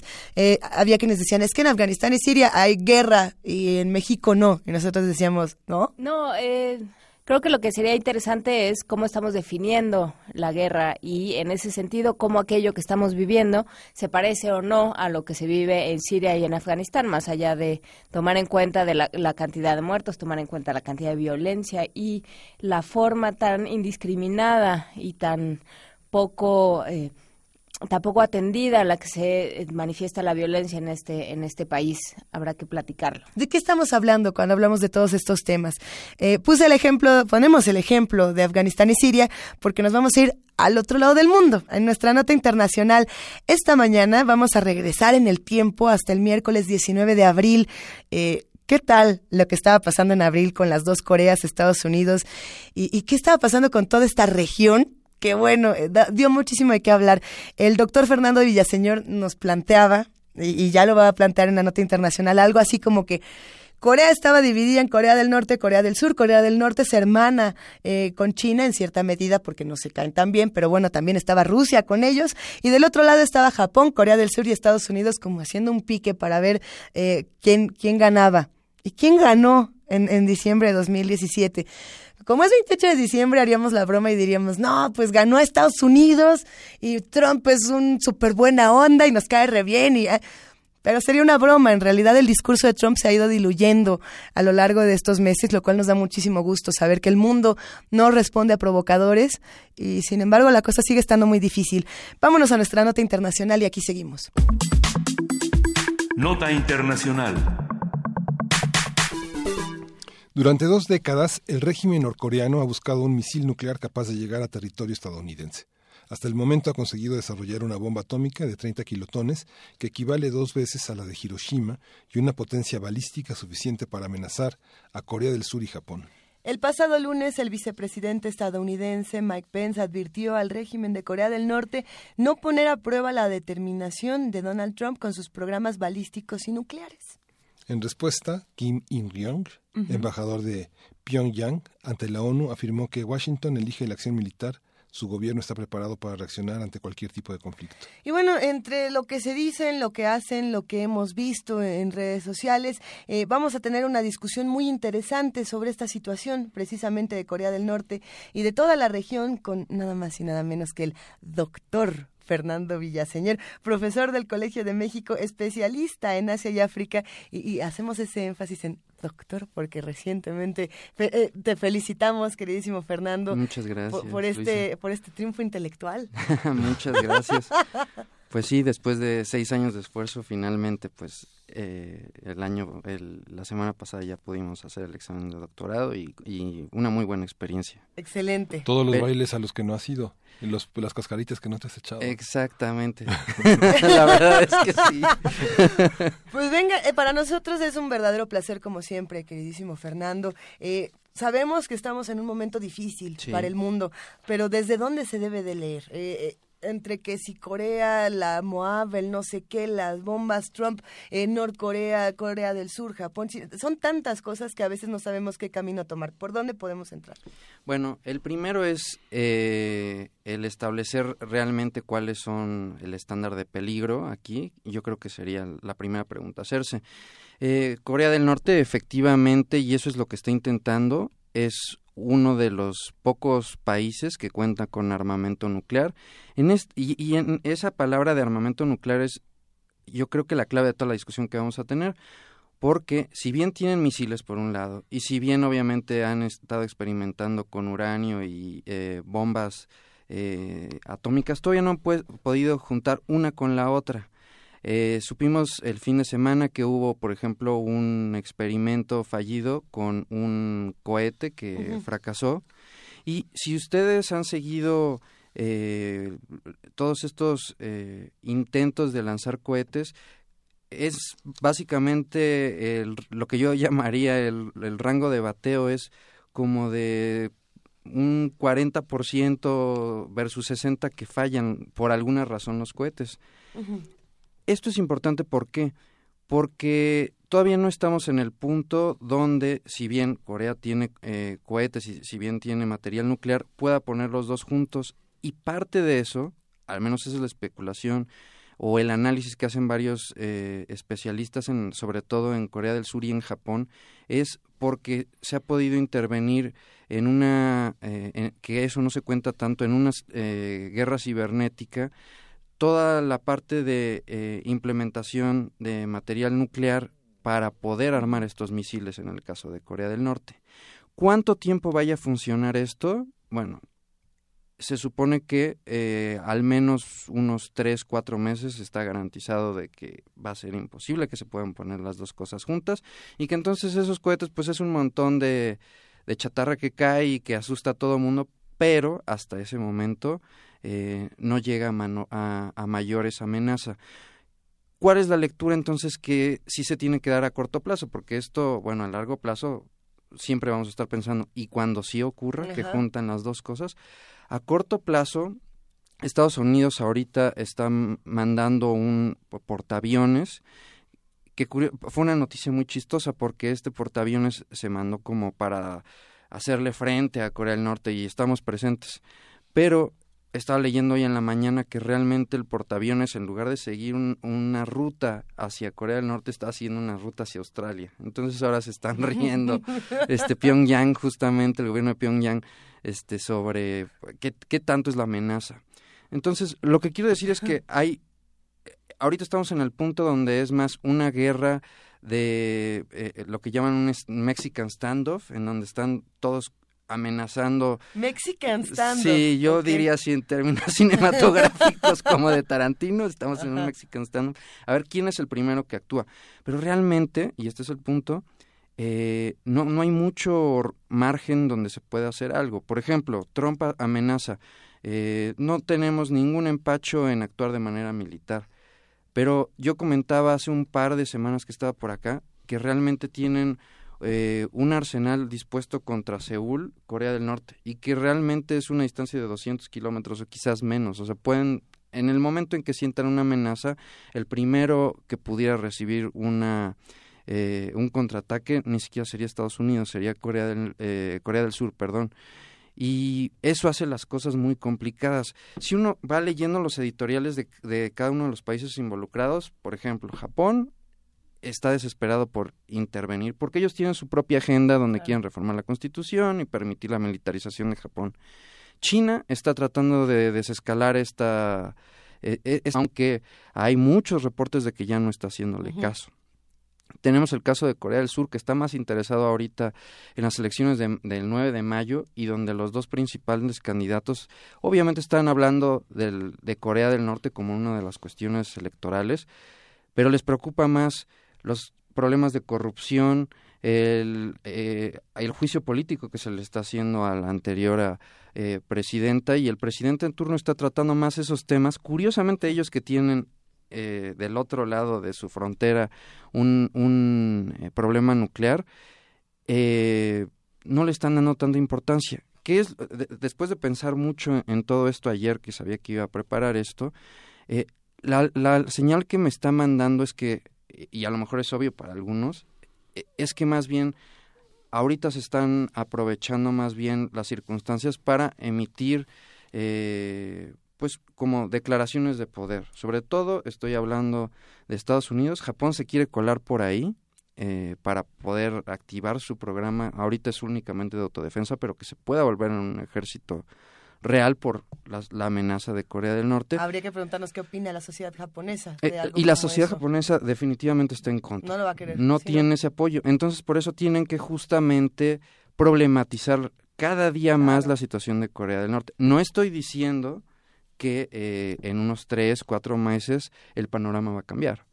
Pero ahora la inteligencia tanto del Pentágono como de las agencias locales de Corea del Sur indican que no hay posibilidades reales de que un misil nuclear pueda salir de, de Corea. Ahora, a lo mejor en, eh, fue un desfile militar, por ejemplo, el fin de semana, este, otro tipo de acciones que se puedan tomar son muy probables.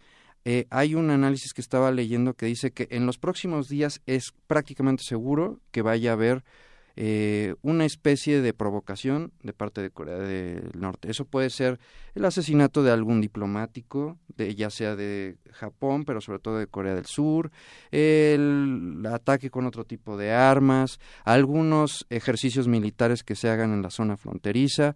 Eso va a ocurrir porque justamente lo que se quiere hacer es desestabilizar las elecciones del próximo 9 de mayo.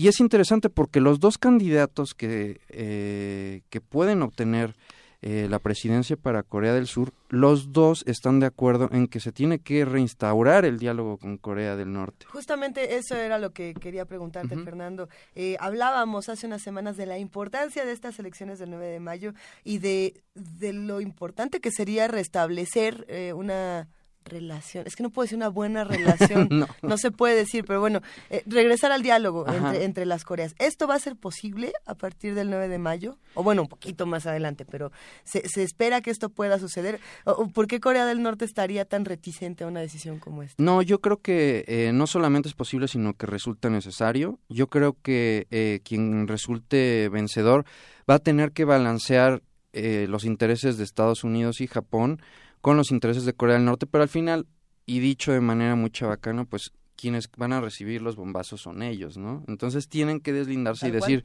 nosotros pues tenemos que intentar la negociación, además es el camino que eh, la OTAN, eh, la ONU, este, trata de... mucho con la verdad es que no, pero digamos, de manual de derecho internacional. Así es como se tendría que proceder.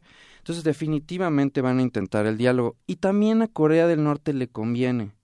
¿Por qué? Porque a los dos les conviene crear como enemigo común este bloque de Estados Unidos y un poquito Japón, que también Japón que es mi especialidad, yo creo que se, eh, va, se va a deslindar en unos meses porque vienen las Olimpiadas y porque esto y el otro y está teniendo problemas internos políticos, de que todavía hay esperanza de, de poder llegar a un entendimiento entre las dos Coreas y también está en la plataforma de ambos candidatos. Ninguno de los dos candidatos que hay cinco, pero hay dos que son los probables que eh, triunfadores. Ninguno de los dos están hablando de escalar esta cuestión, están hablando de responder militarmente.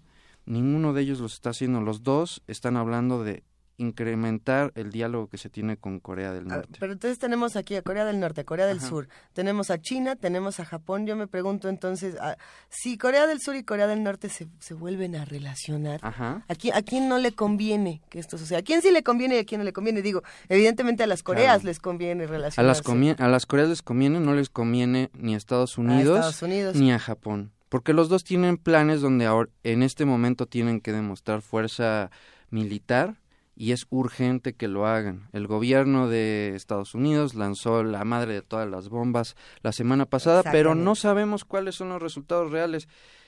la, vimos, la vimos en internet, no supimos más de qué ocurrió. Se habla de 29 militantes, eso en un son, son vidas humanas y, obviamente lamento esa muerte, sean de, de la facción que sean, pero la bomba, la madre de todas las bombas para acabar con 29 militantes, eh, pues eso en cualquier operativo, el operativo que acabó con, eh, con Osama Bin Laden eran cinco personas y acabaron con el mismo número de, de militantes y con un el blanco más importante estratégico de la época, ¿no? ¿Qué quiere decir? ¿Que Estados Unidos está eh, bloqueando en el mejor sentido? definitivamente, no solamente está bloqueando, sino que tiene una política exterior y una política de estrategia militar que está tirándole a todo lo que se mueve, perdón por la expresión, pero que, que realmente no tiene una línea común.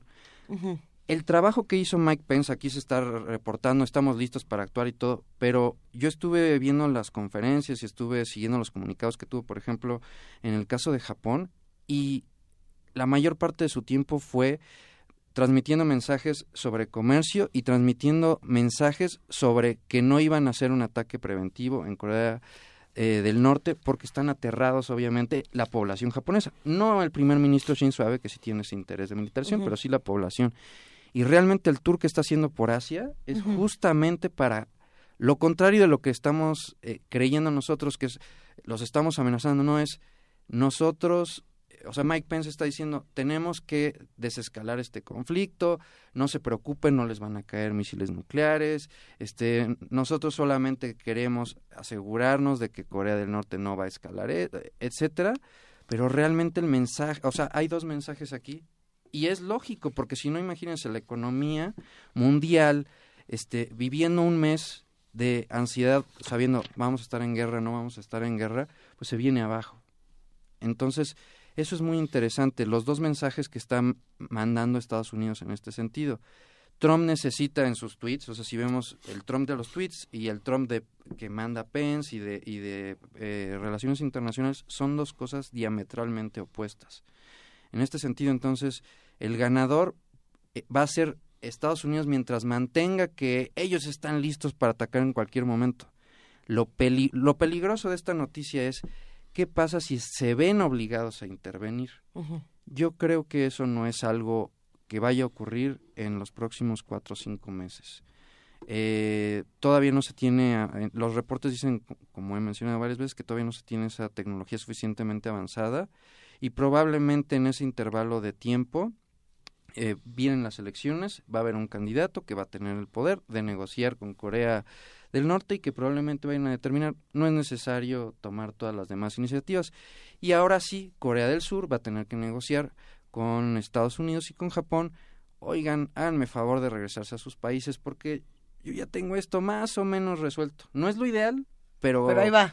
Eh, ahí va. Dame la oportunidad de, de hablar con ellos. Y obviamente la comunidad internacional tendría que apoyar ese intento. Pero de todos estos países y de toda esta región de la que estamos hablando, parece que quien va a salir ganón al final va a ser China.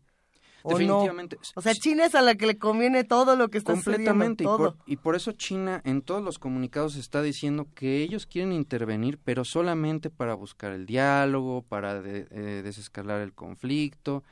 China, y, pero esa proyección no solamente está haciendo en Asia, la está haciendo en todo el mundo. O sea, China está incluso en México mandando comunicados de que les interesa intervenir, energía limpia. China es el país que apoya el libre comercio. ¿Cuándo íbamos a pensar nosotros eso? Está cambiando ese diálogo. Y sí, definitivamente China ahora va a tomar ese lugar que tenía Estados Unidos de nosotros queremos mantener la paz mundial, este la democracia, bueno, la democracia es un término un poquito más complejo, pero digamos la estabilidad internacional, definitivamente aquí el ganador es China, pero eso sí, perdón si no lo dije antes, definitivamente aquí el ganador, el gran ganador es China, porque no tiene nada que perder y sí mucho que ganar poniéndose la medalla, incluso aunque sea Corea del Sur quien logre esta negociación, va a ser con el apoyo fundamental del gobierno eh, de Pekín. Seguramente así va a ser la noticia. Se se los vaticino en unos dos un mes y medio, dos meses, esa va a ser la noticia. Tenemos cuatro meses de, tranquilidad, por así decirlo. Si sacamos un promedio de los cuatro o cinco meses, de los seis de acá, de los tres de acá, son cuatro meses de tranquilidad entre las Coreas. Ya estamos por, por cerrar esta conversación. Eh, ¿Qué podríamos esperar en el... Ahora sí que acabamos de pintar un escenario, pero sabemos que este mundo es completamente impredecible y cada vez que nos vemos, Fernando, hay una sorpresa diferente. Eh, alguna reacción que los Estados Unidos pudiera tener que modificar las cosas o ya no pueden realmente eh, tratar de mover el panorama con estas declaraciones vertiginosas, movimientos. Van a seguir estas declaraciones. Como les decía, la próxima semana, y no es que sea Nostradamus, pero es, hay un patrón que, que ha continuado ahí. hay un patrón que ha continuado y es lógico, se quieren desestabilizar las próximas elecciones, aunque a Corea del Norte le convenga que haya este cualquiera de los dos candidatos que gane le conviene a Corea del Norte, aún así va a haber por ahí un a lo mejor un ataque, una bomba, este no con muchas, digo, lo digo a lo mejor desde la tranquilidad de esta cabina, obviamente eso es muy grave para allá, pero no del nivel nuclear, no no es una amenaza nuclear. Al mismo tiempo probablemente va a haber una movilización por parte de Japón a una distancia que va a ser suficientemente eh, alejada como para dar un mensaje de estamos aquí, pero no estamos en tu patio trasero. Eh, la única posibilidad, y bueno, sí, ciertamente Kim Jong-un es un cañón suelto, entonces, si hubiera un ataque de suficiente magnitud, eh, no una bomba, no a lo mejor ejercicios militares, no a lo mejor otro cohete, es más, ya dijeron que cada semana van a hacer nuevas pruebas con cohetes, eso va a seguir. Si algo de eso cambiara y, por ejemplo, pudieran juntar a una escala muy pequeña, pero material nuclear, con un arma este, eh, balística, entonces sí el escenario podría cambiar. Y entonces sí Estados Unidos tendría que intervenir. Yo lo veo muy, poco probable en los próximos cuatro o cinco meses y yo creo que las elecciones van a ayudar mucho para enfriar esta situación. Pues hasta aquí nos vamos a quedar el día de hoy, doctor Fernando Nostradamus Villaseñor. ha sido un verdadero placer. Eh, sí, son muchísimos los temas que se quedan por ahí preguntarnos, ¿y qué fue de la presidenta Park? ¿Y qué va a pasar? ¿Y qué va a pasar con tantas cosas? Ya habrá que dar este, una mesa completa para Japón. Yo estoy dispuesto con ustedes, Kian. Muchas gracias. Muchas gracias, Fernando. Primer movimiento. Hacemos comunidad.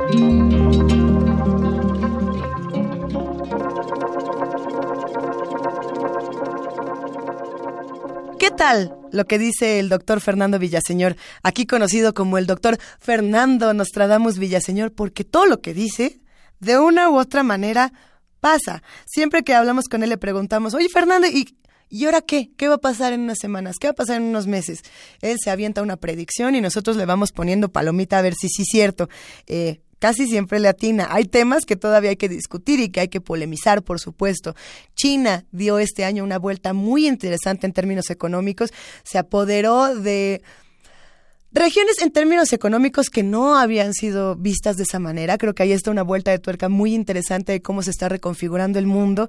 Y, y, para seguir celebrando este Día de los Inocentes y para seguir celebrando que estamos llenos de conocimiento y de herramientas para criticar y para ironizar de vez en cuando, vamos con musiquita y seguimos por acá. Vamos a escuchar de Francisco de Paula Confutatis.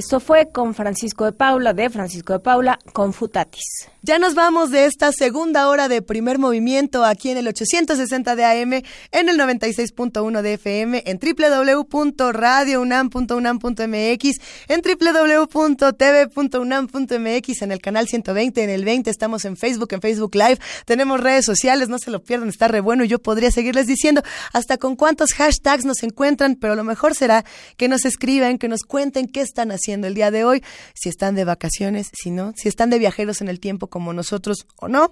Eh, regresemos a la tercera hora, no se vayan. Primer movimiento.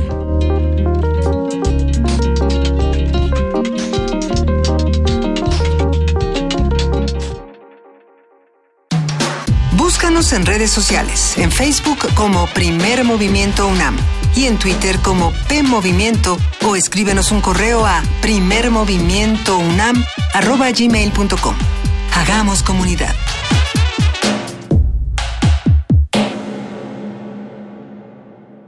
Bienvenidos a esta tercera hora de primer movimiento El Mundo desde la universidad a través de Radio UNAM y de TV UNAM. Gracias a todos los que nos están espiando en el canal 20 y en el 120. Gracias a todos los que hacen comunidad con nosotros y nos escuchan a través del 860 de AM y del 96.1 de FM. Para nosotros es un verdadero placer poder acompañarlos en estas vacaciones con una transmisión especial que como bien saben dura una semanita con lo mejor de primer movimiento. Eh, ¿será lo mejor? No es que sea lo mejor, mejor, es lo que más se dio a, discusión, lo que más disfrutamos hacer con todos ustedes. El conocimiento no solo lo construimos Miguel Ángel Quemain, Juana Inés de esa, Luisa Iglesias. Eh, detrás de nosotros tres hay un equipo genial de seres productores, ingenieros en cabina, redes sociales, coordinación de invitados, servicio social. Eh, somos una familia muy grande, no solamente de Radio UNAM, también de TV UNAM. Eh, nos han apoyado mucho, nos han ayudado a crecer en todo este año.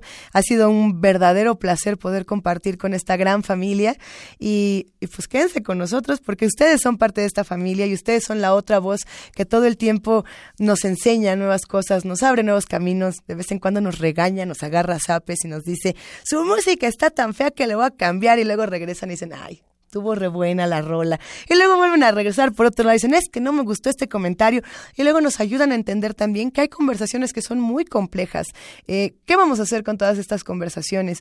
¿Cómo nos vamos a reír de todo esto si es que un 28 de diciembre nos podemos reír eh, recordando más de lo que ocurría en, en estas historias de 28 de diciembre? No sé si a ustedes les pasaba, pero a mí de chamaca me encantaba echarme agua, ¿no? Era este día donde hacías bromas y te echabas agua, y globos con agua, y pistolas de agua, y un buen día pues me entero de que echarse agua estaba terrible y de que los recursos en este planeta se nos están acabando y una de las tradiciones más divertidas llegó a su fin y sin embargo eh, se, se dio paso a otra, inició una tradición mucho más bella que es eh, hacer comunidad y proteger nuestros recursos.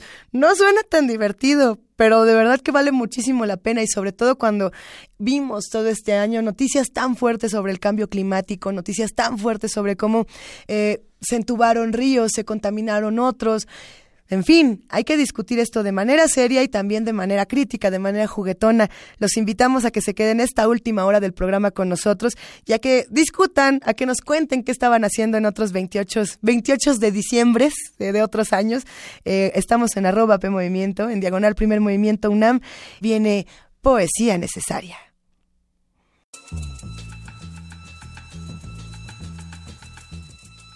Es hora de poesía necesaria.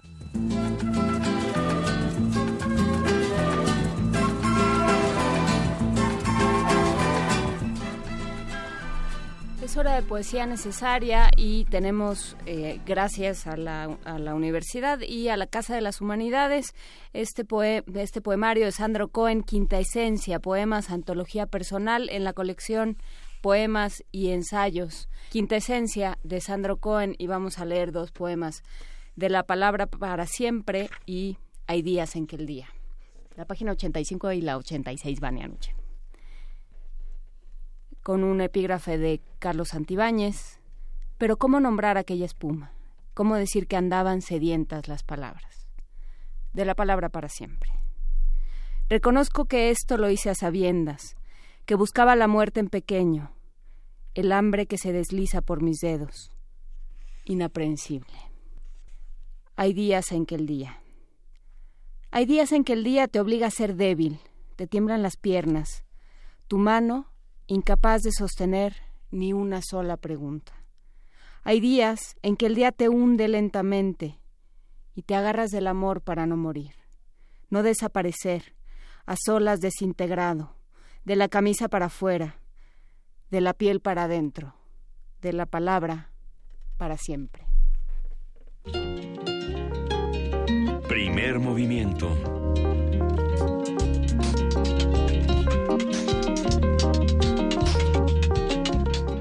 Pues siempre es rico escuchar la poesía necesaria con Sandro Cohen, siempre eh, pensar en estas voces que cambian un poco la historia de la poesía mexicana eh, es muy rico, sobre todo cuando son eh, autores que todavía podemos encontrar y preguntarles, oye, ¿y esto qué? ¿Qué quería decir? ¿Por qué, estábamos, ¿Por qué estabas escribiendo sobre esto? Y que volteen y te digan, no, no, no, el poema se expresa por sí mismo. A mí ya me pasó eso un par de veces que yo llegaba a preguntarle a mis autores favoritos, pero ¿por qué este libro acabó así? Y me mandaron por un tubo y me dijeron, pues es que así acaba. No, ni modo, ¿no? No puedes este cuestionar al personaje. Ahora sí que yo no fui. Y con los poemas también me ocurría, es que ¿por qué me rompes el corazón de esta manera? Y, y los poetas también te decían, pues, pues yo qué, es la poesía, es, es el verso. Ahora sí que es la tristeza alejandrina que nos acompaña, o la carcajada, o la felicidad. Eh, esta sección Poesía Necesaria, como ustedes saben, nos apasiona muchísimo. Llevamos ya un buen rato haciéndola eh, con grandes resultados y le agradecemos a todos los radioescuchas que se han tomado el tiempo de hacernos recomendaciones de, de autores, de nuevos poemas, de, de nuevas tendencias que hay en la poesía. Por supuesto que siempre lo valoramos. Eh, tomamos poemas de Círculo de Poesía, de la revista de la Universidad de punto de partida, de tantos espacios, de material de lectura de la UNAM, en fin, eh, ¿qué espacios nos recomiendan para leer poesía? Llámenos, escríbanos. Y, mientras vamos haciendo todo esto, ya nos vamos a la mesa del día y está requete buena. Se hizo jueves, como cada jueves, el doctor Alberto Betancourt comparte con nosotros sus mundos posibles y esto que es la tragicomedia del G7.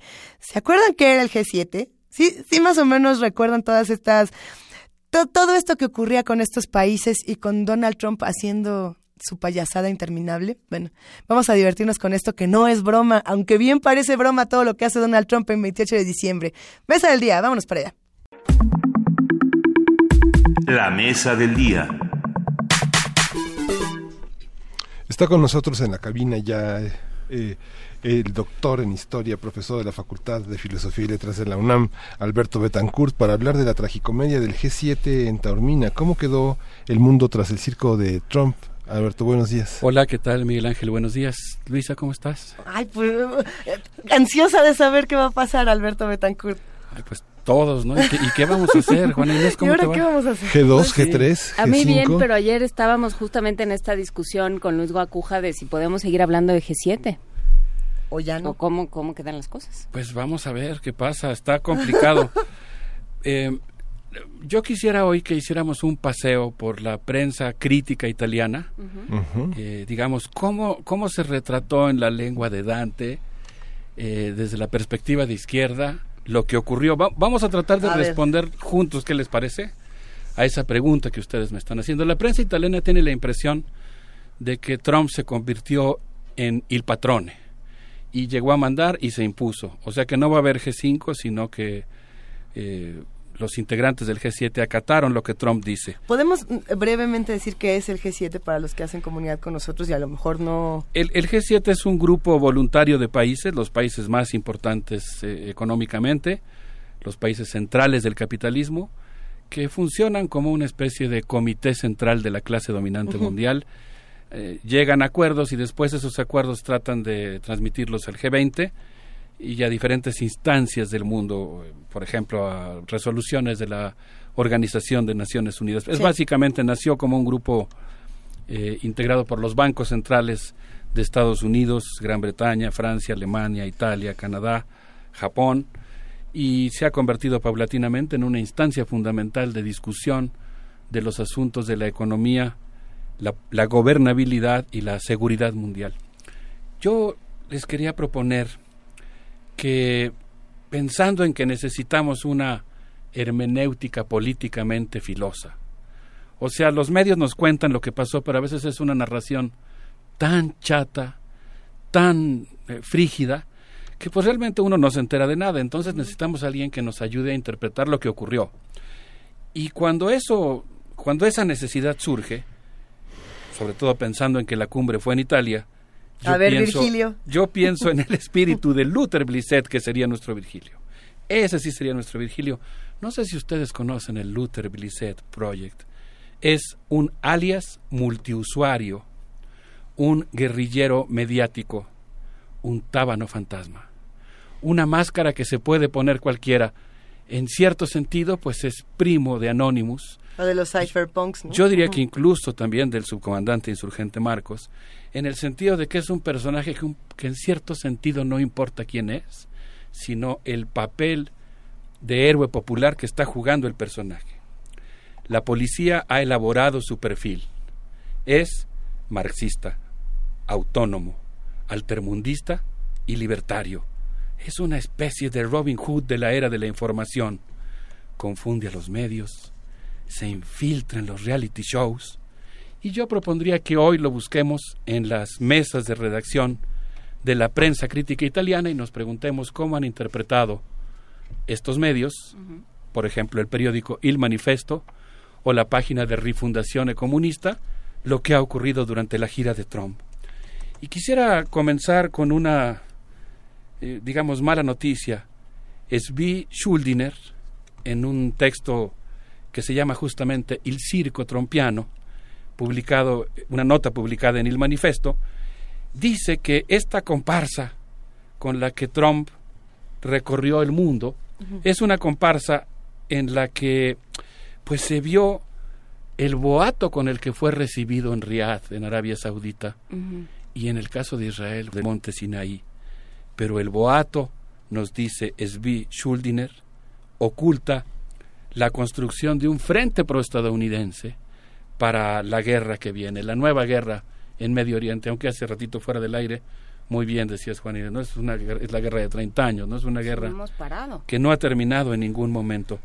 Fíjense que traigo un, iba a decir chisme, pero no es el caso, sino un detalle de lo que pasó durante la gira. Resulta que Donald Trump, estoy sigo basándome en Schuldiner, Donald Trump encomendó a su yerno Jared Kushner negociar un tratado de venta de armas a Arabia Saudita. El audaz joven, actualmente implicado en el Russia Gate, logró un paquete comercial por 110 mil millones de dólares. 110 mil millones de dólares, es decir, algo así como 12 veces lo que se gastó en el plan Marshall para reconstruir Europa. Y más de las reservas que tiene México, según nos dijo ahorita Álvaro Arreola, porque lo estábamos discutiendo, porque aquí se armó el patio del recreo. Así es, y el patio del recreo, para los que nos escuchan, es siempre muy divertido. Y porque es, digamos, donde nos juntamos afuera de la cabina a platicar. Y bueno, esa cifra extraordinaria eh, fue para que Arabia Saudita pueda comprar un kit de armamento que incluye aviones, barcos, bombas guiadas de alta precisión y un sistema de radar antibalístico. Kushner habló directamente con los fabricantes para negociar un descuento que permitiera cerrar el trato. Entonces Trump fue como una especie de vendedor durante su gira. Regresó con las arcas llenas y la promesa. Yo me imaginaba eh, esto que Frederick Jameson dice que es tan difícil de registrar que es lo invisible. O sea, lo que tú no ves. Digamos, nosotros vemos las escenas de las bombas cayendo en Damasco, ¿no? O en Alepo. Pero lo que no vemos es que hay alguien que es muy feliz por el contrato que obtiene cuando fabrica esas bombas. Disculpen un poco mi mentalidad silvestre, me decir, ay, claro, si, si Alberto Betancourt tuviera ese, nunca tendría dinero de, ese- de esa manera, por supuesto, pero digamos, mi, mi mentalidad dijo, ¿qué, qué ¿Lo hace donarías alguien? a Radio UNAM ¿Cómo? como, como Miguel Ángel con su premio de la Lotería Nacional? ¿Lo donarías todo a Radio UNAM? No, no, no, su- me perdí esa, ese Miguel episodio Ángel se va a ganar la lotería porque estamos haciendo nuestro sorteo de, Mm. del aniversario. Pero solo voy a donar el 80%. Ahorita que salga, Pero ya compro mi sin, boleto. ya sin impuestos. Sin compro mi boleto. Bueno, yo, yo no voy a decir lo que yo haría, sino cómo me imaginé, insisto Ujú. en que a lo mejor soy muy silvestre, que un padre de familia le diga a, los integrantes de la misma que está muy contento porque acaba de firmar un contrato para producir las bombas guiadas por láser. Y que creen, pues ahora sí, vénganse, vamos a escoger el color del avión Falcon que nos vamos a comprar. De hecho, ese ejercicio lo hice leyendo la revista Forbes, un poco así, tomándola como un elemento sintomático del pensamiento burgués estadounidense, pero ahí anuncian los aviones Falcon. Entonces me imagino a alguien que es feliz por los beneficios económicos personales que va a obtener, por la migaja que le toque de esos 100 mil millones de dólares de armamento. Pero nosotros, por supuesto, no somos felices porque sabemos que es la guerra que viene. Arabia Saudita de alguna manera reactivará la economía estadounidense con compras multimillonarias de aviones de guerra. Eh, Trump habla de combatir el terrorismo, pero el asunto es que, pues, Arabia Saudita es justamente el país que promueve los ejércitos mercenarios en Siria, los bombardeos terribles en Yemen, de tal manera que la misógina nobleza árabe, que como recordamos hace 15 días se da el lujo de viajar con 1.100 personas en un viaje acompañando al monarca a Indonesia, se queda tres semanas, ya venían de unas vacaciones de otras tres semanas en no sé dónde, aterrizan con sus Mercedes-Benz y sus Rolls-Royce bajando del avión, pues ahora se van a dar el lujo de comprar esa cantidad impresionante de armamento. Aquí mencionamos una cifra la semana pasada, decíamos que Estados Unidos le ha vendido a México una cifra récord de armas durante esta administración, mil millones de dólares. Bueno, Arabia Saudita va a comprar mil ciento diez millones de dólares. perdón, cien, mil, eh, ciento diez mil millones de dólares. Ciento diez mil millones de dólares. Entonces yo me imagino a la gente en Yemen, estaba yo buscando, preguntándole a un amigo que es médico, eh, ahora Yemen está padeciendo una hambruna extraordinaria y una epidemia de, eh, de cólera, de cólera tremenda, ¿no? Los síntomas del cólera que son, pues no sé, los intensos calambres musculares. Más sufrimiento al pueblo de Yemen porque ahora Arabia Saudita contará con su kit de armamento vendido por Jared Kushner. Por cierto, eso tiene sus contradicciones porque Israel, que recibió a Trump como Mesías, bueno, el gobierno israelí, para ser puntuales, porque hay mucha gente en la sociedad israelí que es crítica a eso, pero pues no está tan contento, porque ahora va a tener un vecino súper poderoso y estará forzado a continuar una alianza para enfrentar al nuevo enemigo oficial, que es Irán, y detrás de Irán, Rusia. Entonces, pues así, así estuvo la cosa y, y esa fue, digamos, la primera etapa de la gira de Trump. No, no sé qué les parece, pero a mí se me hace que eso es suficiente para tener una buena preocupación. En a mí me, me viene mucho a la mente desde que leí que iba a ir a Arabia Saudita esa conversación que tuvimos ya hace años, hace años en este programa, sobre la visita de Peña Nieto a Arabia Saudita. ¿Te acuerdas que eh, hablamos sobre ello y eh, nos mostramos entre todos una, pues una entre enojo y, y molestia de pensar, bueno, ¿qué hace? que hace Peña Nieto aliándose con un régimen o mostrándole deferencia que hacen regalándose medallas y demás ajá a un régimen que no que tiene tal desdén hacia las mujeres que tiene eh, una concepción absolutamente distinta de los derechos humanos, de quién es cada persona, del lugar de, y la, la, igualdad de cada persona en el mundo. Entonces, ¿qué hacemos con eso? ¿no? Y pensar que Estados Unidos se está sumando a ello y se, y se está sumando además con una postura tan ignorante, por un lado, que nosotros tampoco nos quedamos atrás, eh, pensando en nuestro gobierno, tan ignorante eh, y tan desafiante con respecto a otro tipo de propuestas y otro tipo de gobiernos. Sí, el otro día que salí de la cabina me quedé pensando en las palabras de Luisa que dijo, ay, siempre criticamos a Luis Videgaray, pero también Miguel Ángel Osorio Chong participó en la cumbre de Washington. Sí me quedé pensando en que es necesario eh, por ser parte de la vida pública de México, ocuparnos de los distintos personajes. Creo que tenemos ahí una deuda para después ocuparnos con más precisión de los demás miembros del gabinete y de los demás aspirantes a la presidencia. Pero, pero efectivamente, Juan Inés, yo, yo me pregunto cómo es posible que México esté tan preocupado por la democracia en Venezuela cuando el presidente de México le entregó la eh, medalla del, Orden del Águila Azteca a, a un monarca que está violando claramente los derechos humanos, ¿no? Y que no tiene pero absolutamente nada de democrático. De ahí Trump se fue al Vaticano. a una de las reuniones más frías que se puede uno imaginar. Con más memes. Nosotros debemos tanto. recordar ese, claro, hijo, ese meme, pero verdad, ¿han visto ese meme maravilloso en el que están las dos niñitas del resplandor? Están, están la esposa y la hija de Trump vestidas como si fueran brujitas. Sí, y no, bueno. es una cosa, pero verdaderamente hermosa la colección de memes que se armó. Y no es para menos, porque es un encuentro surrealista. Yo, yo guardo como un momento emocionante, algo que no me hubiera yo imaginado de simpatía hacia la ciudad de Roma.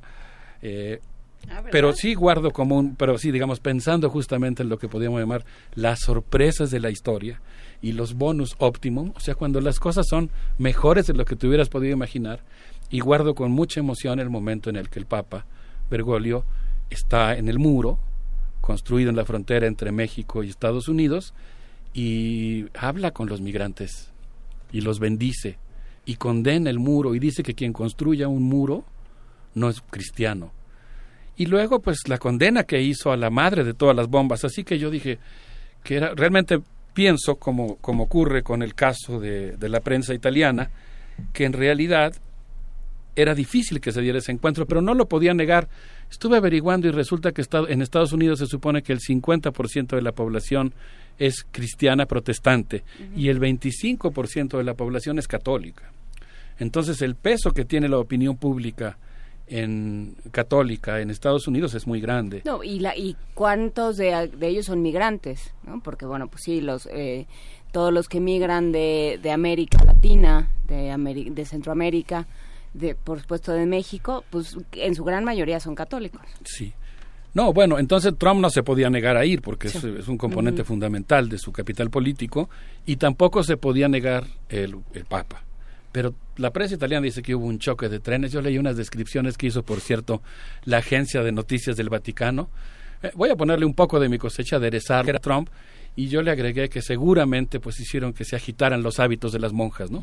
Los helicópteros estadounidenses tuvieron ese efecto y tuvieron una reunión que duró 29 minutos, fue un choque de trenes, de ahí se fueron y de ahí un poco lo que es el destino de cada quien. Trump se fue a continuar su viaje de venta de armas y el Papa se fue a Milán a un encuentro histórico con la clase obrera, con los trabajadores de la industria metal metalúrgica de la empresa Ilva.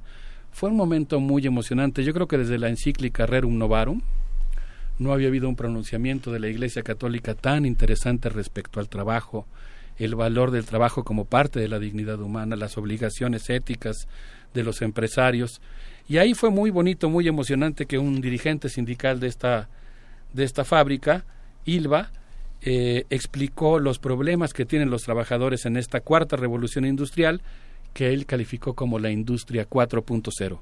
¿Cuál es la condición del trabajo en el mundo de la industria 4.0 y cómo, lo veremos más adelante al analizar la reunión del G7, eh, se están creando robots eh, destinados específicamente a golpear a los sectores más organizados de la clase obrera. Podríamos decir bromeando que son robots antisindicalistas, ¿no? Robots esquiroles. Que, digamos, los sectores en los que se está automatizando la industria son fundamentalmente aquellos en los que hay mayor organización sindical. Pero como creo que podemos celebrar esta visión a la Luther Blissett, este espíritu crítico, yo les propondría que nos vayamos por un momento a la Plaza Garibaldi a escuchar un concierto de acordeón celebrado durante la fiesta de la Unità, la gran fiesta de la izquierda italiana. ¿Les parece bien si hacemos esta pausita Pero para irnos al recreo? a la otra Plaza Garibaldi, no a la nuestra. No, a la Plaza Garibaldi de, en Italia. Vamos, Vamos a ver. Vamos a especificar. Ay, mi ponche de granada.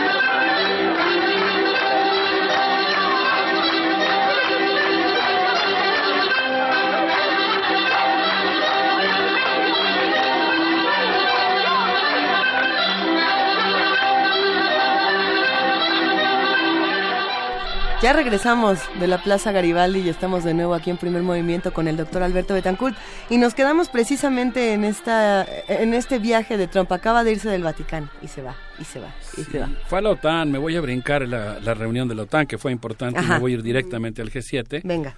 Pero estábamos diciendo fuera del aire eh, sobre estos personajes multiuso, ¿no? sobre la, la guerrilla mediática. Eh, es muy interesante lo que hacen estas organizaciones que adoptan el nombre de Luther Blissett, porque, por ejemplo, infiltran los reality shows.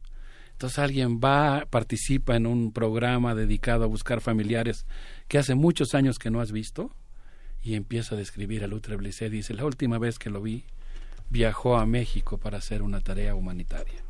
Lo último que supimos de él es que viajaba de San Cristóbal de las Casas a Ocosingo. Y entonces, claro, o, o a Oventic. Ujú. Y entonces, pues empieza a hacer toda una descripción, todo el perfil de un desaparecido, eh, de una persona que, digamos, está haciendo trabajo social y durante toda la descripción, pues va describiendo un modo de vida libertario. Le mandamos un saludo a todos los internacionalistas italianos. No podemos dejar de evocarlos aquí y nos vamos a la reunión de Taormina. Venga. Dice eh, la prensa, eh, la página de Rifundazione Comunista, que a la orilla del mar, en el que mueren cada día cientos de migrantes, los reyes del siglo XXI celebraron un cónclave para lanzar nuevas exclusiones, construir nuevos muros y edificar nuevas cárceles. Trump, huyendo de cosas verdaderamente tremendas, Trump eh, propone entonces construir barricadas para frenar los flujos migratorios que la guerra ha provocado. Y, y menciona, y me- no sé si ustedes vieron esta película, creo que es de los 70s o 80s, Il Padre Patrone. Es una película fenomenal. Bueno, ¿qué tanto se puede decir del cine italiano? Es una película preciosa sobre el padre patrón, ¿no? Es un análisis sociológico inmenso y ahora Rifundazione evoca la presencia de Trump como el padre patrone y dice que, pues, Trump hizo preguntas inquietantes. ¿Quién osa plantear la posibilidad de un mundo donde los países gocen de autodeterminación? ¿A quién se le ocurre vivir sin polución? ¿En qué cabeza cabe terminar con la especulación financiera? ¿Qué alma nostálgica cree que los trabajadores tienen derechos? Dice que esa es más o menos la actitud con la que llegó Trump a la reunión del G7 y por lo tanto la dirección de Rifundazione Comunista, y es lo que queremos celebrar hoy, convocó a todos a acercar Jardín y Taormina y poner un sitio a esa mafia burguesa en nombre de la humanidad y llamó a defender la democracia y la dignidad rebelde. Y dijo, ustedes son siete, nosotros somos siete mil millones. Y yo celebro mucho que la sociedad italiana... hab- Había una autora que decía, "¿Pues ¿cómo se fue invicto de Roma Trump? ¿Qué le ha pasado a la izquierda italiana? ¿Qué tan atrofiada está que permitió que Trump paseara tranquilo por las calles de Roma? Pero en Taormina no estuvo tan tranquilo, hubo una gran manifestación pacífica. Si ustedes buscan las escenas en YouTube se dan cuenta que sí existen los ciudadanos del mundo y que la sociedad y la izquierda italiana siguen perfectamente vivas y saludables. ¿Cómo la ves, Luisa? ¿Qué te parece? Me pregunto en cuántos países hay este tipo de manifestaciones cada vez que Trump se aparece, ¿no? En, eh, cada cada Bueno, una de las empezando por. Estados Unidos. Empezando por Estados Unidos y en lugares como Taormina, eh, esta declaración, nosotros somos siete mil millones. Eh, ¿Cuántos más, no? O sea, es como, co- co- ¿cómo se puede uno sumar a todo este tipo de acciones pacíficas para tratar de frenar declaraciones como las de Donald Trump, ¿no? Pues, por lo pronto nosotros no le digan a nadie, pero estamos haciendo ¿En esas estamos? Estamos haciendo guerrilla mediática. Y su nivel en el sentido en que la crónica del Corriere de la Cera sobre la estancia en Taormina dice que bueno de los tres líderes del mundo que a los que Trump les ha ofrecido que hablen directamente por celulares a, al ministro de Canadá, al, primer ministro de México y a, y a Macron. ¿no? Al presidente de México. Sí, o sea, sí, ¿por qué no me das tu celular, Enrique, y, y hablamos directamente? ¿no? Digamos, es, es el nivel de, de comicidad de un, de un- de un presidente así, ¿no? Ahora, yo aquí tengo una duda seria porque, Miguel Ángel, ahora que lo dices, es muy interesante cómo se cruza la circunstancia, digamos, la historia personal con la circunstancia histórica. Estoy, desde luego, evocando a Eric Erickson, además, Miguel Ángel, porque sé que a ti te gusta el psicoanálisis y la psicohistoria, ¿no? Eric, Eric Erickson hace unos análisis que a mí me gustan mucho, ya no, ya no sé si yéndonos a lo más profundo eh, estoy en lo correcto, pero a mí me gusta cómo conjuga esto de la personalidad y su impacto real, objetivado en la historia universal. O sea, cómo la, la personalidad de alguien, él analiza el caso de Woodrow Wilson, por ejemplo, ¿no? Ahora sí que los problemas que tuvo de chiquito y cómo eso Ajá. se refleja en la negociación del Tratado de Versalles con el que termina la Primera Guerra Mundial. Su necesidad de llamar la atención, por ejemplo, siendo hijo de siendo siendo miembro de una familia con nueve hermanos, el más pequeño de todos. E- En el caso de Trump yo pienso que también su personalidad, pues desafortunadamente ahora es un problema universal. Y en este caso, pues eh, yo- tengo la duda porque lo, lo que dice la prensa italiana es que se impuso el padre patrone. Pero yo leo la declaración de Taormina y es la primera vez, llevo varios años siguiendo las cumbres, que veo que en una cumbre se dice algo como una cláusula de Taormina que dice, pues eh, no hemos llegado a un consenso, Estados Unidos tiene una opinión diferente, pero los integrantes del G7 lo convocamos a cuidar el tema del cambio climático. Pero creo que lo que es muy interesante, más allá de, los análisis, más allá del psicoanálisis salvaje, creo que lo que es muy interesante es pensar en todos aquellos que decidieron, ese quiero que sea mi presidente. O sea, no en contra de Hillary Clinton, no en contra de un sistema, sino por él mismo. Porque fue algo que estuvo a punto de replicarse en Francia, que, eh, que, con, que de alguna manera se ha visto en Gran Bretaña. No, con Jimmy Morales aquí en Latinoamérica. Con Jimmy Morales, o sea, tenemos a la Jean, o sea, estos personajes cuyo eh, atractivo es decir, yo no sigo las reglas, yo soy más listo que todos y, y mi y mi se están campeando y están volviéndose enormemente populares en términos em, sociológicos y políticos. Yo tomaría completamente en serio tu comentario, Juan Inés, a- aunque creo que pues ahora ya llevamos el psicoanálisis salvaje a la octava potencia, porque efectivamente creo que el problema, digamos, de lo que está pasando en... en, en- tú, tú hablabas del psiquismo, ¿no, Miguel, en otro programa? no, no sé si sea el término adecuado, pero digamos, lo que está pasando en el psiquismo colectivo, eh, si es que el término, para seguir con el psicoanálisis salvaje, vale, es lo más interesante. O sea, ¿qué está pasando en las sociedades que, que el enojo, el descontento provocado por el neoliberalismo se manifiesta con la adopción de estas figuras paternales extrañas, ¿no? Audaces. Eh, o sea, ese es el gran problema. ¿Qué está pasando en las sociedades que permite el ascenso de esto que creo que, que con, con- con propiedad podríamos llamar la fascistización de Estados Unidos, por ejemplo, y consecuentemente del mundo? Y de muchos otros que llegan a la conclusión de lo que se necesita es alguien que ponga orden, ¿no? que claman por Uruchurtu y por Díaz Ordaz y por estos regímenes brutales. ¿no? Teodoro, primero y Teodoro Adorno, por favor, eh, haz reediciones de tu personalidad autoritaria, de tu libro sobre la personalidad autoritaria que explica la persecución de los judíos, ¿no? ¿Cómo, cómo surge eso? Bueno, yo para concluir, digamos, en esta última fase de mi comentario, diría que el periódico El Manifesto dijo que la flota de las naciones más poderosas del mundo se hizo a la mar, pero nadie sabe a dónde va. Trump impuso su voluntad y los otros seis acataron seguirlo, pero nadie sabe lo que quiere, aunque todos coinciden en que les esperan aguas turbulentas. Por lo pronto, los acuerdos de París quedaron en Sí. suspenso. Hasta La- las dos de la tarde. la, la prioridad está clara, el petróleo y la guerra. La guerra debe continuar, dice el manifiesto. Mamá mía, parece que viene una época de guerras comerciales. Y termina diciendo este alejamiento que tuvo Alemania, ¿no? La canciller Angela Merkel, recuerdan ustedes, una declaración que podría ser histórica. Dijo, ahora Europa tiene que acostumbrarse a vivir sin los anglosajones. A, a mí me gustaría dejar, digamos, vibrando nuestra representación sobre lo que pasó durante la gira de Trump, vibrando en el sentido de que no sabemos bien qué pasó. Podemos adoptar una actitud humilde y por lo menos, por lo pronto, tenemos dos hipótesis diferentes. Una que plantea que Trump se impuso y los demás acataron, y una que es, digamos, más independiente, más silvestre, si se quiere, de mi lectura rápida de la declaración, que discreparía un poquito pensando que tal vez ahora sí hubo serias fisuras en el G7. Tenemos esas dos hipótesis, creo que tenemos que seguir observando el fenómeno. Por lo pronto, pues yo creo que vale la pena decir que la izquierda italiana también se organizó para desembarcar en Taormina, llegó con una manta mural divertidísima, donde se muestra a los líderes del G7 como si fueran romanos, eh, están ahí todos con sus túnicas, de fondo en la manta estaba la erupción del Vesubio, todos peleaban contra todos, alguien jala de los cabellos a Angela Merkel, Trump Calígula, con copete de Johnny Bravo, de Johnny Bravo, el personaje de Cartoon Networks, espera su platillo favorito. Afuera de Tormina hubo una gran marcha donde otra manta de un contingente mostraba a los miembros del G7 apuñalando un pastel con forma del planeta Tierra y otra manta decía Carlo vive, en alusión a Carlo Giuliano y a la protesta altermundista que tuvo lugar en Génova.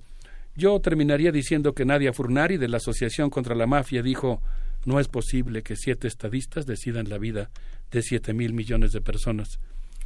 No sé qué opinen, pero yo diría que con los tiempos históricos que estamos viviendo yo lanzaría una batiseñal al cielo diciendo, por favor, se solicita la presencia de héroes populares. No sé qué opinan. Pues pensando en 7 mil millones de personas que no solamente son observadores, sino que también son actores, eh, la- esta actuación se ve precisamente en personajes, ahora sí que regresando al principio, al mero, mero principio de tu comentario, Alberto Betancourt, eh, como Luther Lisset, como Dread Pirate Roberts y como todos estos personajes que en el under, entre comillas, han logrado hacer una colectividad impresionante, ¿no? Y ahí está la libertad y ahí está la no violencia. Hay muchísimos grupos que se han encargado de dejar de ser observadores y creo que todos podríamos eh, empezar a estudiar un poco más caminos, asunto. o sea, Sí. terminamos la conversación de, con Álvaro Arreola diciendo no hay no hay de otra que salir a votar, no hay de otra que seguirse Actuar. manifestando de, dif- de, de diferentes maneras y creo que ese es el ese es el tema, ¿no? Esa va a ser la, la manera de resistir, decir no, no, pero yo no estoy de acuerdo. Pues en víspera de un momento histórico para nuestro país, nos despedimos con esta batiseñal en las reflexiones de un patán, una canción del grupo Operayo, eh, en homenaje a la fiesta de la vida cuando se vive con rebeldía. Vamos a escuchar este eh, grupo italiano también en el contexto del Festival de la Unidad. Un abrazo para todos. Gracias, Alberto Betancourt.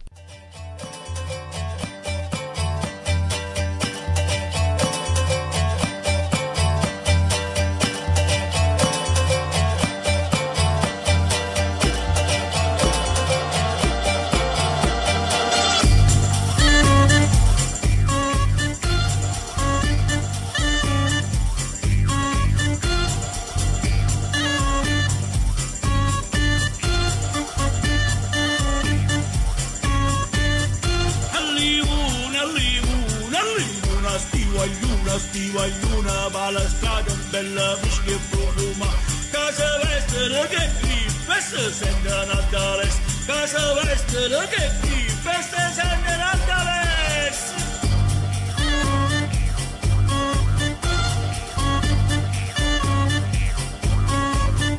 يغليرو يغليرو يغازون دونو برايو مما سندش كنزولا دزولو ديستيا مدونا senza di chiuno sindaca da casa porta innanzi al re senza di uno chiuno sindaca da casa porta innanzi al re Yalli tre, yalli tre, io già mi rimane a te. Ma pensando c'è una poca para proprio che starò. Sempre amata che starò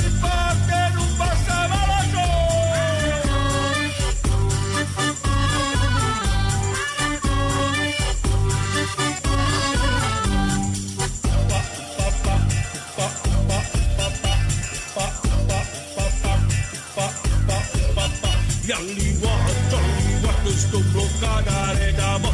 Jälji syyn, jälji syyn, trasa denna vartiri. Halli se on suuri, sillä meträ suuri tuossa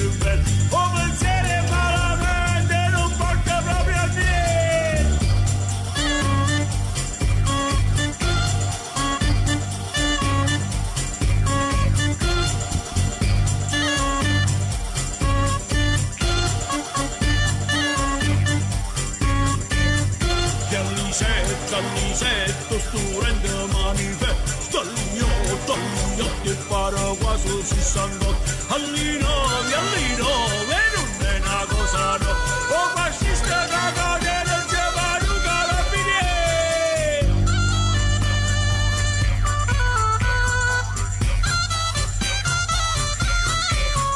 Yang ni ne shi kawa tian de zumba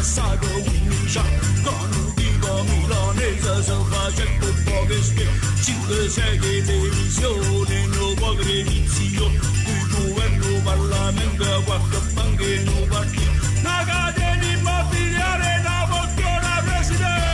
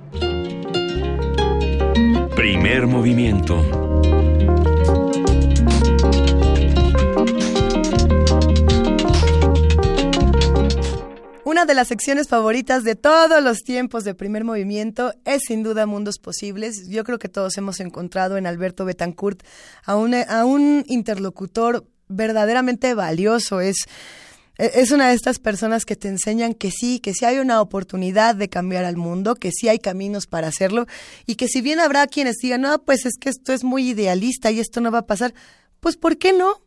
¿Por qué no podemos imaginar que sí hay otras maneras de ver la realidad, que sí hay otras maneras de encauzar todo lo que estamos haciendo? En algún momento, en, distintas conversaciones, charlábamos con Lorenzo Meyer, por ejemplo, y le preguntamos, oye Lorenzo, ¿y ¿se acabará la corrupción? ¿Se acabará la impunidad? ¿Se acabará la violencia?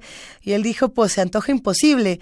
Y a eso nosotros respondimos, y él también, sí se antoja imposible, pero pero esto va a pasar y esto va a pasar si todos seguimos esforzándonos por criticar, por exigir, por actuar, por no ser nada más observadores de la realidad, sino también actores, eh, tratar de modificar estas realidades entre todos. Esto es lo que hace el doctor Alberto Betancourt cada semana, lo, admiramos profundamente y, y pues vamos a más música para seguir discutiendo todos estos temas el 28 de diciembre de 2017 aquí en Primer Movimiento. Soy el resultado Dios al sol.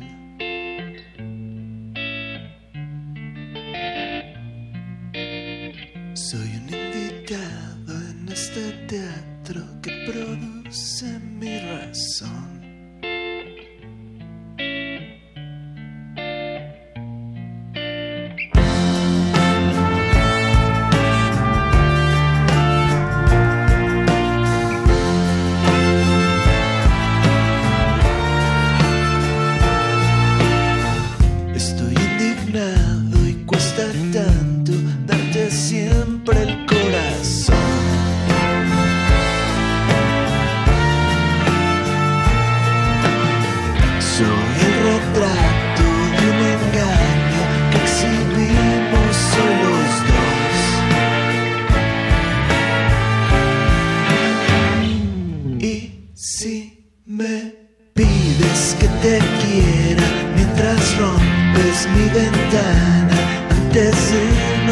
Hasta el sol. Dime que me quieres mientras juegas en la cama para irnos hasta el sol.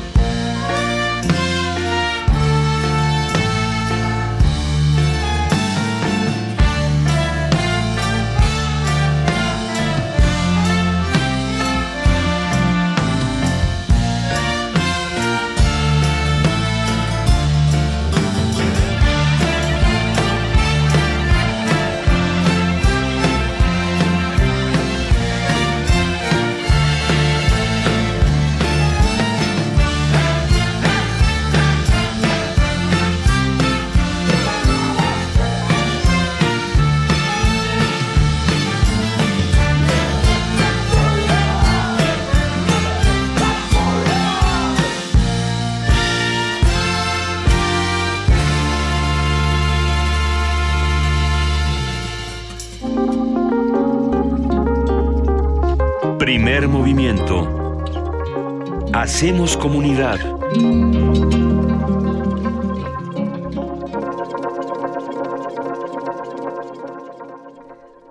Ya se acabó este programa esta mañana. No estamos tristes, estamos verdaderamente contentos porque hemos podido compartir con ustedes eh, un programa muy juguetón que nos, nos llena de, de gusto poder, eh, pues sí, seguir experimentando nuevas realidades con todos ustedes. Gracias a los que hacen comunidad con nosotros. Gracias a Miguel Ángel Quemain. Gracias a Juana Inés de ESA, que todo este año nos llenaron de, de felicidad, de momentos también fuertes, ¿no? De de decir, es que esto no es así, esto es así. Eh, ¿Qué pasa con, con todos estos temas que nos tienen tan indignados, que nos tienen tan enojados? Y bueno, nuestra jefa de información lo dice muy bien, ante el horror el pensamiento. Así que sigamos construyendo el pensamiento, sigamos haciendo estas... Eh, estos andamiajes de conocimiento entre todos. Esto es lo que hacemos en comunidad. Gracias a todas esas personas que día con día nos mandaron historias, nos mandaron nuevos relatos de lo que se estaba viviendo en el mundo. También nos mandaron tweets enojones, también nos mandaron apapachos cuando nosotros mismos estábamos tristes. Quédense con nosotros la próxima semana, quédense con nosotros mañana viernes porque tenemos un programa lleno de información muy sabroso. Ya les iremos contando porque se va a poner riquísimo. Seguimos en este viaje en el tiempo y no me queda más que decirles, esto fue Primer Movimiento. El mundo desde la universidad. Hasta mañana, Luisa. Hasta mañana.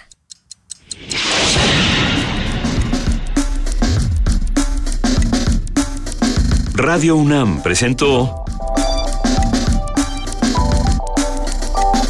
Primer movimiento. El mundo desde la universidad.